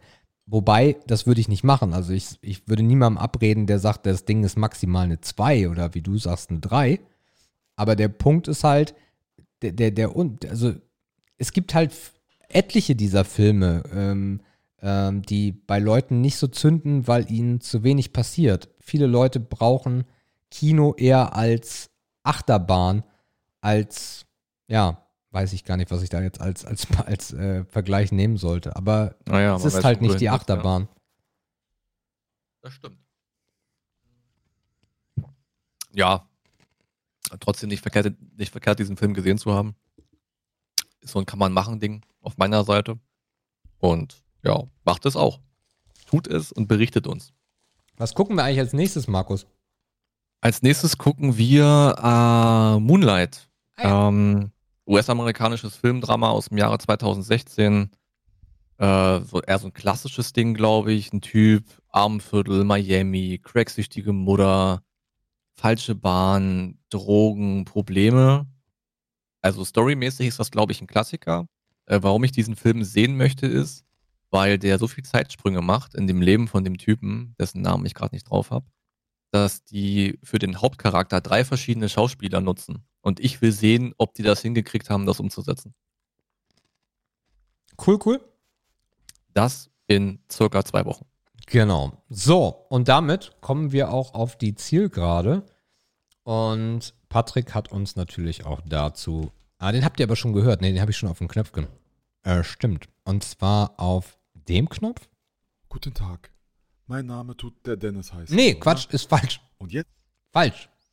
Falsch. Das war. Das Den haben wir noch nicht gehört. Den haben wir noch nicht gehört. Mir war gerade so. Ähm, und zwar, Patrick, ich bedanke mich schon mal. Markus hält Ruhe. Und hier kommt ja, der Jingle. Ah ja. Lower Game. Das Higher Lower Game. Patrick, auch hier. Vielen Dank für diesen Jingle. Ich verstehe den nicht so ganz. Markus feiert ihn sehr. von, Ich daher, mag das. äh, von daher, äh, vielen, vielen Dank, äh, mein lieber Patrick. Ähm, wir ich ich, freuen ich uns. mag Patricks persönliche Note in unserem Podcast. Äh, Du meinst seinen äh, Humor. Also ich musste erstmal überlegen, warum macht Und er das Duft, am ja. Anfang, aber ja. Okay. Wir hatten eigentlich letztes Mal gewonnen, verloren, dies, das. Habe ich letztes, letztes Mal nicht meinen meinen riesen Highscore gemacht? Ich habe keine Ahnung, wenn ich ganz ehrlich bin. Kann aber sein. Ich glaube, ich habe den riesen Highscore. Ich, I don't know. Ja. Ist egal. Soll ich jetzt zuerst vorlesen oder soll ich zuerst raten? Äh, Ich hab's nämlich schon offen. dann, warte mal, ich muss nochmal wegklicken. Ja, komm, ich fange einfach an. Ich hab's hier schon offen. Mach mal. Ich hab schon weggeklickt und so weiter. Also. Wir starten das Hayaloa Game Mhm. mit äh, dem wunderbaren Begriff Sunglasses für 673.000. Tritt an gegen Jet Li. Pff, das war wieder dieser Name. Aber ich sag weniger. Okay. Oh ja. 368.000 hätte ich andersrum getippt. Gegen Sausage Party. Sausage Party? Ich sehe Würste. Kann das ein Film sein? Ah! Ja, Sausage Party. Aber ob der 368.000. Scheiße. Mhm. Sausage Party. Gegen Sungl. Nee, gegen den Jet Li. Jet Li. Hm, ich ärgere mich, aber ich sag mehr. Okay. 673.000 zu Child Labor. Child was? Labor. Was meint sie damit? Mm, das ist Kinderarbeit. Ach klar, Kinderarbeit. Googeln Menschen Muss aber Kinderarbeit. 673.000 sind geboten. Ich sag weniger. Tatsächlich. 1, nee Quatsch, 165.000 ist richtig. Gegen Despacito. Mehr. Ach, sind nur 13,6 Mio, geht gerade so. Gegen Chris Jericho. Weniger. Korrekt. 246.000 zu Slavery. Mehr. Joker, gleich viel. Eating Disorders. 200. 46. Mehr. Also 246. Mehr. 135. Okay. Gut. Oh, scheiße, ich habe weggeklickt, weil ich die Werbung nicht hören wollte. Wie viel waren's? Nicht dein Ernst. Naja, ich habe die Kack-Werbung weggeklickt. Warte mal. Äh, Jet. Fühlt sich an wie sieben oder so. Ja. Naja. Ah, lass mal gucken, wo wir hinkommen. Okay, Markus. So ernst nehmen wir das hier nicht mehr nach 85 Runden. Also ich Higher schon. Markus nicht, wie er merkt. Ähm, Easy. Begriff Nummer eins ist äh, Porsche mit 2,74 Millionen tritt an gegen Palm Islands. Weniger. 49.500 Mhm. tritt an gegen Winter Solstice. Winter was? Spricht man das so aus? Winter Solstice? Was Solstice? ist das? Keine Ahnung, Winterlandschaft oder so? Okay. Warte. 50.000 oder so, ne? Äh, Solstice, nein. Ah, okay. Solstice, warte mal. Solstice. Solstice. Solstice, äh, Winter Solstice ist die W Sonnenwende. Also die Okay. Wintersonnenwende. Wintersonnenwende. Und wie viel tausend waren nochmal? Irgendwas mit 40? 49.500. Oh, das macht's aber auch nicht leichter, ey. Mm, Boah, ich, ich sag weniger. 135.000. Na, siehste. Deswegen habe ich einfach vorhin nicht mitgezählt. Mhm. Okay, das war aber spooky jetzt. Aber wenigstens gibt's neue Begriffe. Ja. Sehen wir es einfach positiv. Ist eh ein Dreckspiel.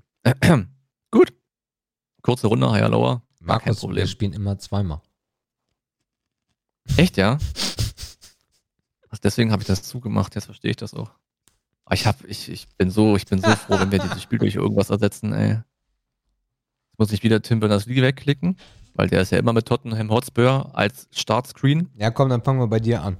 Hast nochmal eine Chance. Dann haben wir jetzt noch zwei Sekunden Werbung für die Limo. Ja, du fängst ja an. Again. Nee, nee, du fängst ja an. Also ich lese vor. Ich Mhm. habe doch gerade im Buch zuerst vorgelesen. Ist ja nicht schlimm. Ähm, Chanel mit 1,83 Millionen tritt an gegen Chinese Takeaway. Also chinesisches Lieferdienstessen. Ich würde sagen, ich würde weniger sagen. 165.000. Tritt Mhm. an gegen Ciao Ciao, den hässlichen Hund.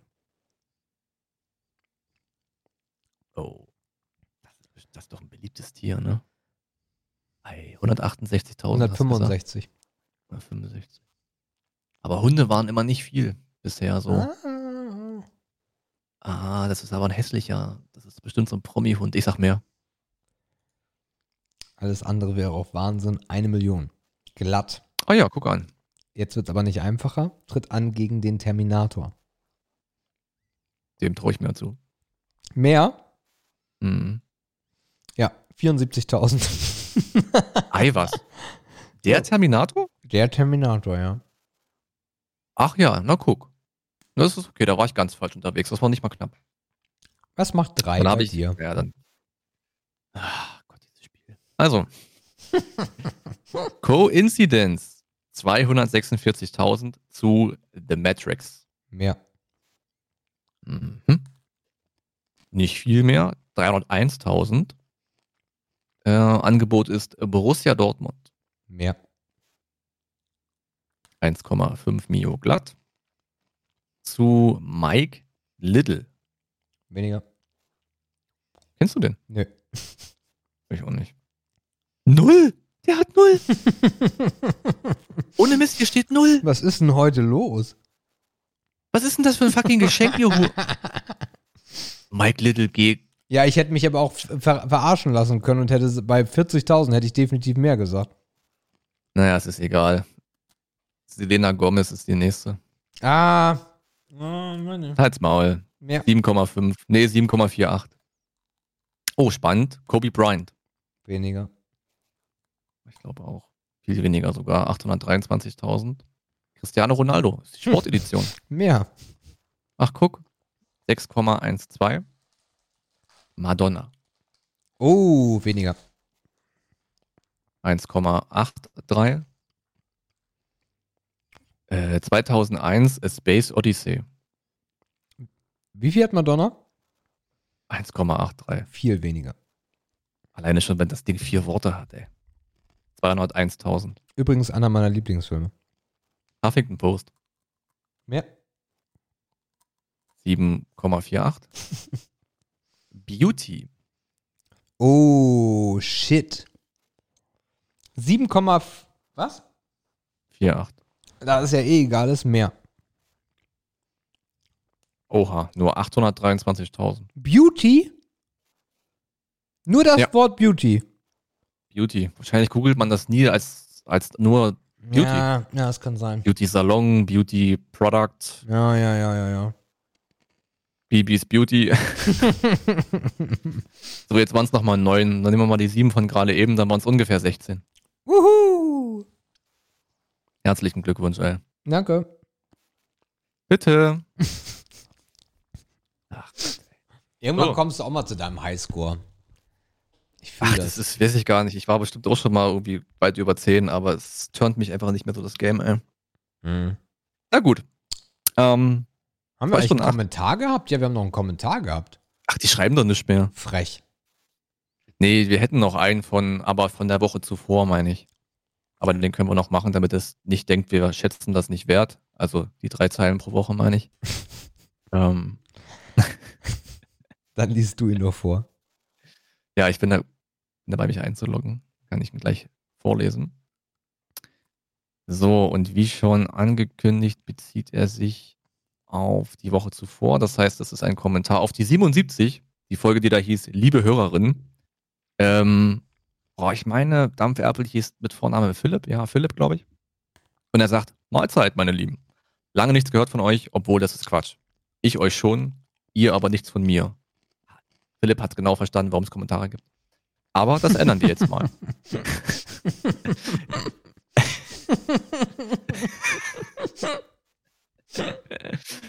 er führt weiter aus.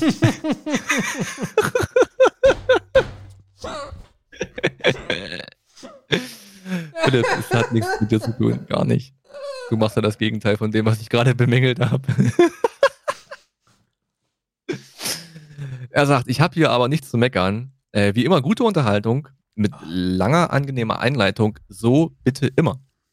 Und um das Higher Lower Game endlich abzuschaffen, kommt hier die ultimative Alternative. Ja. Wie wär's damit?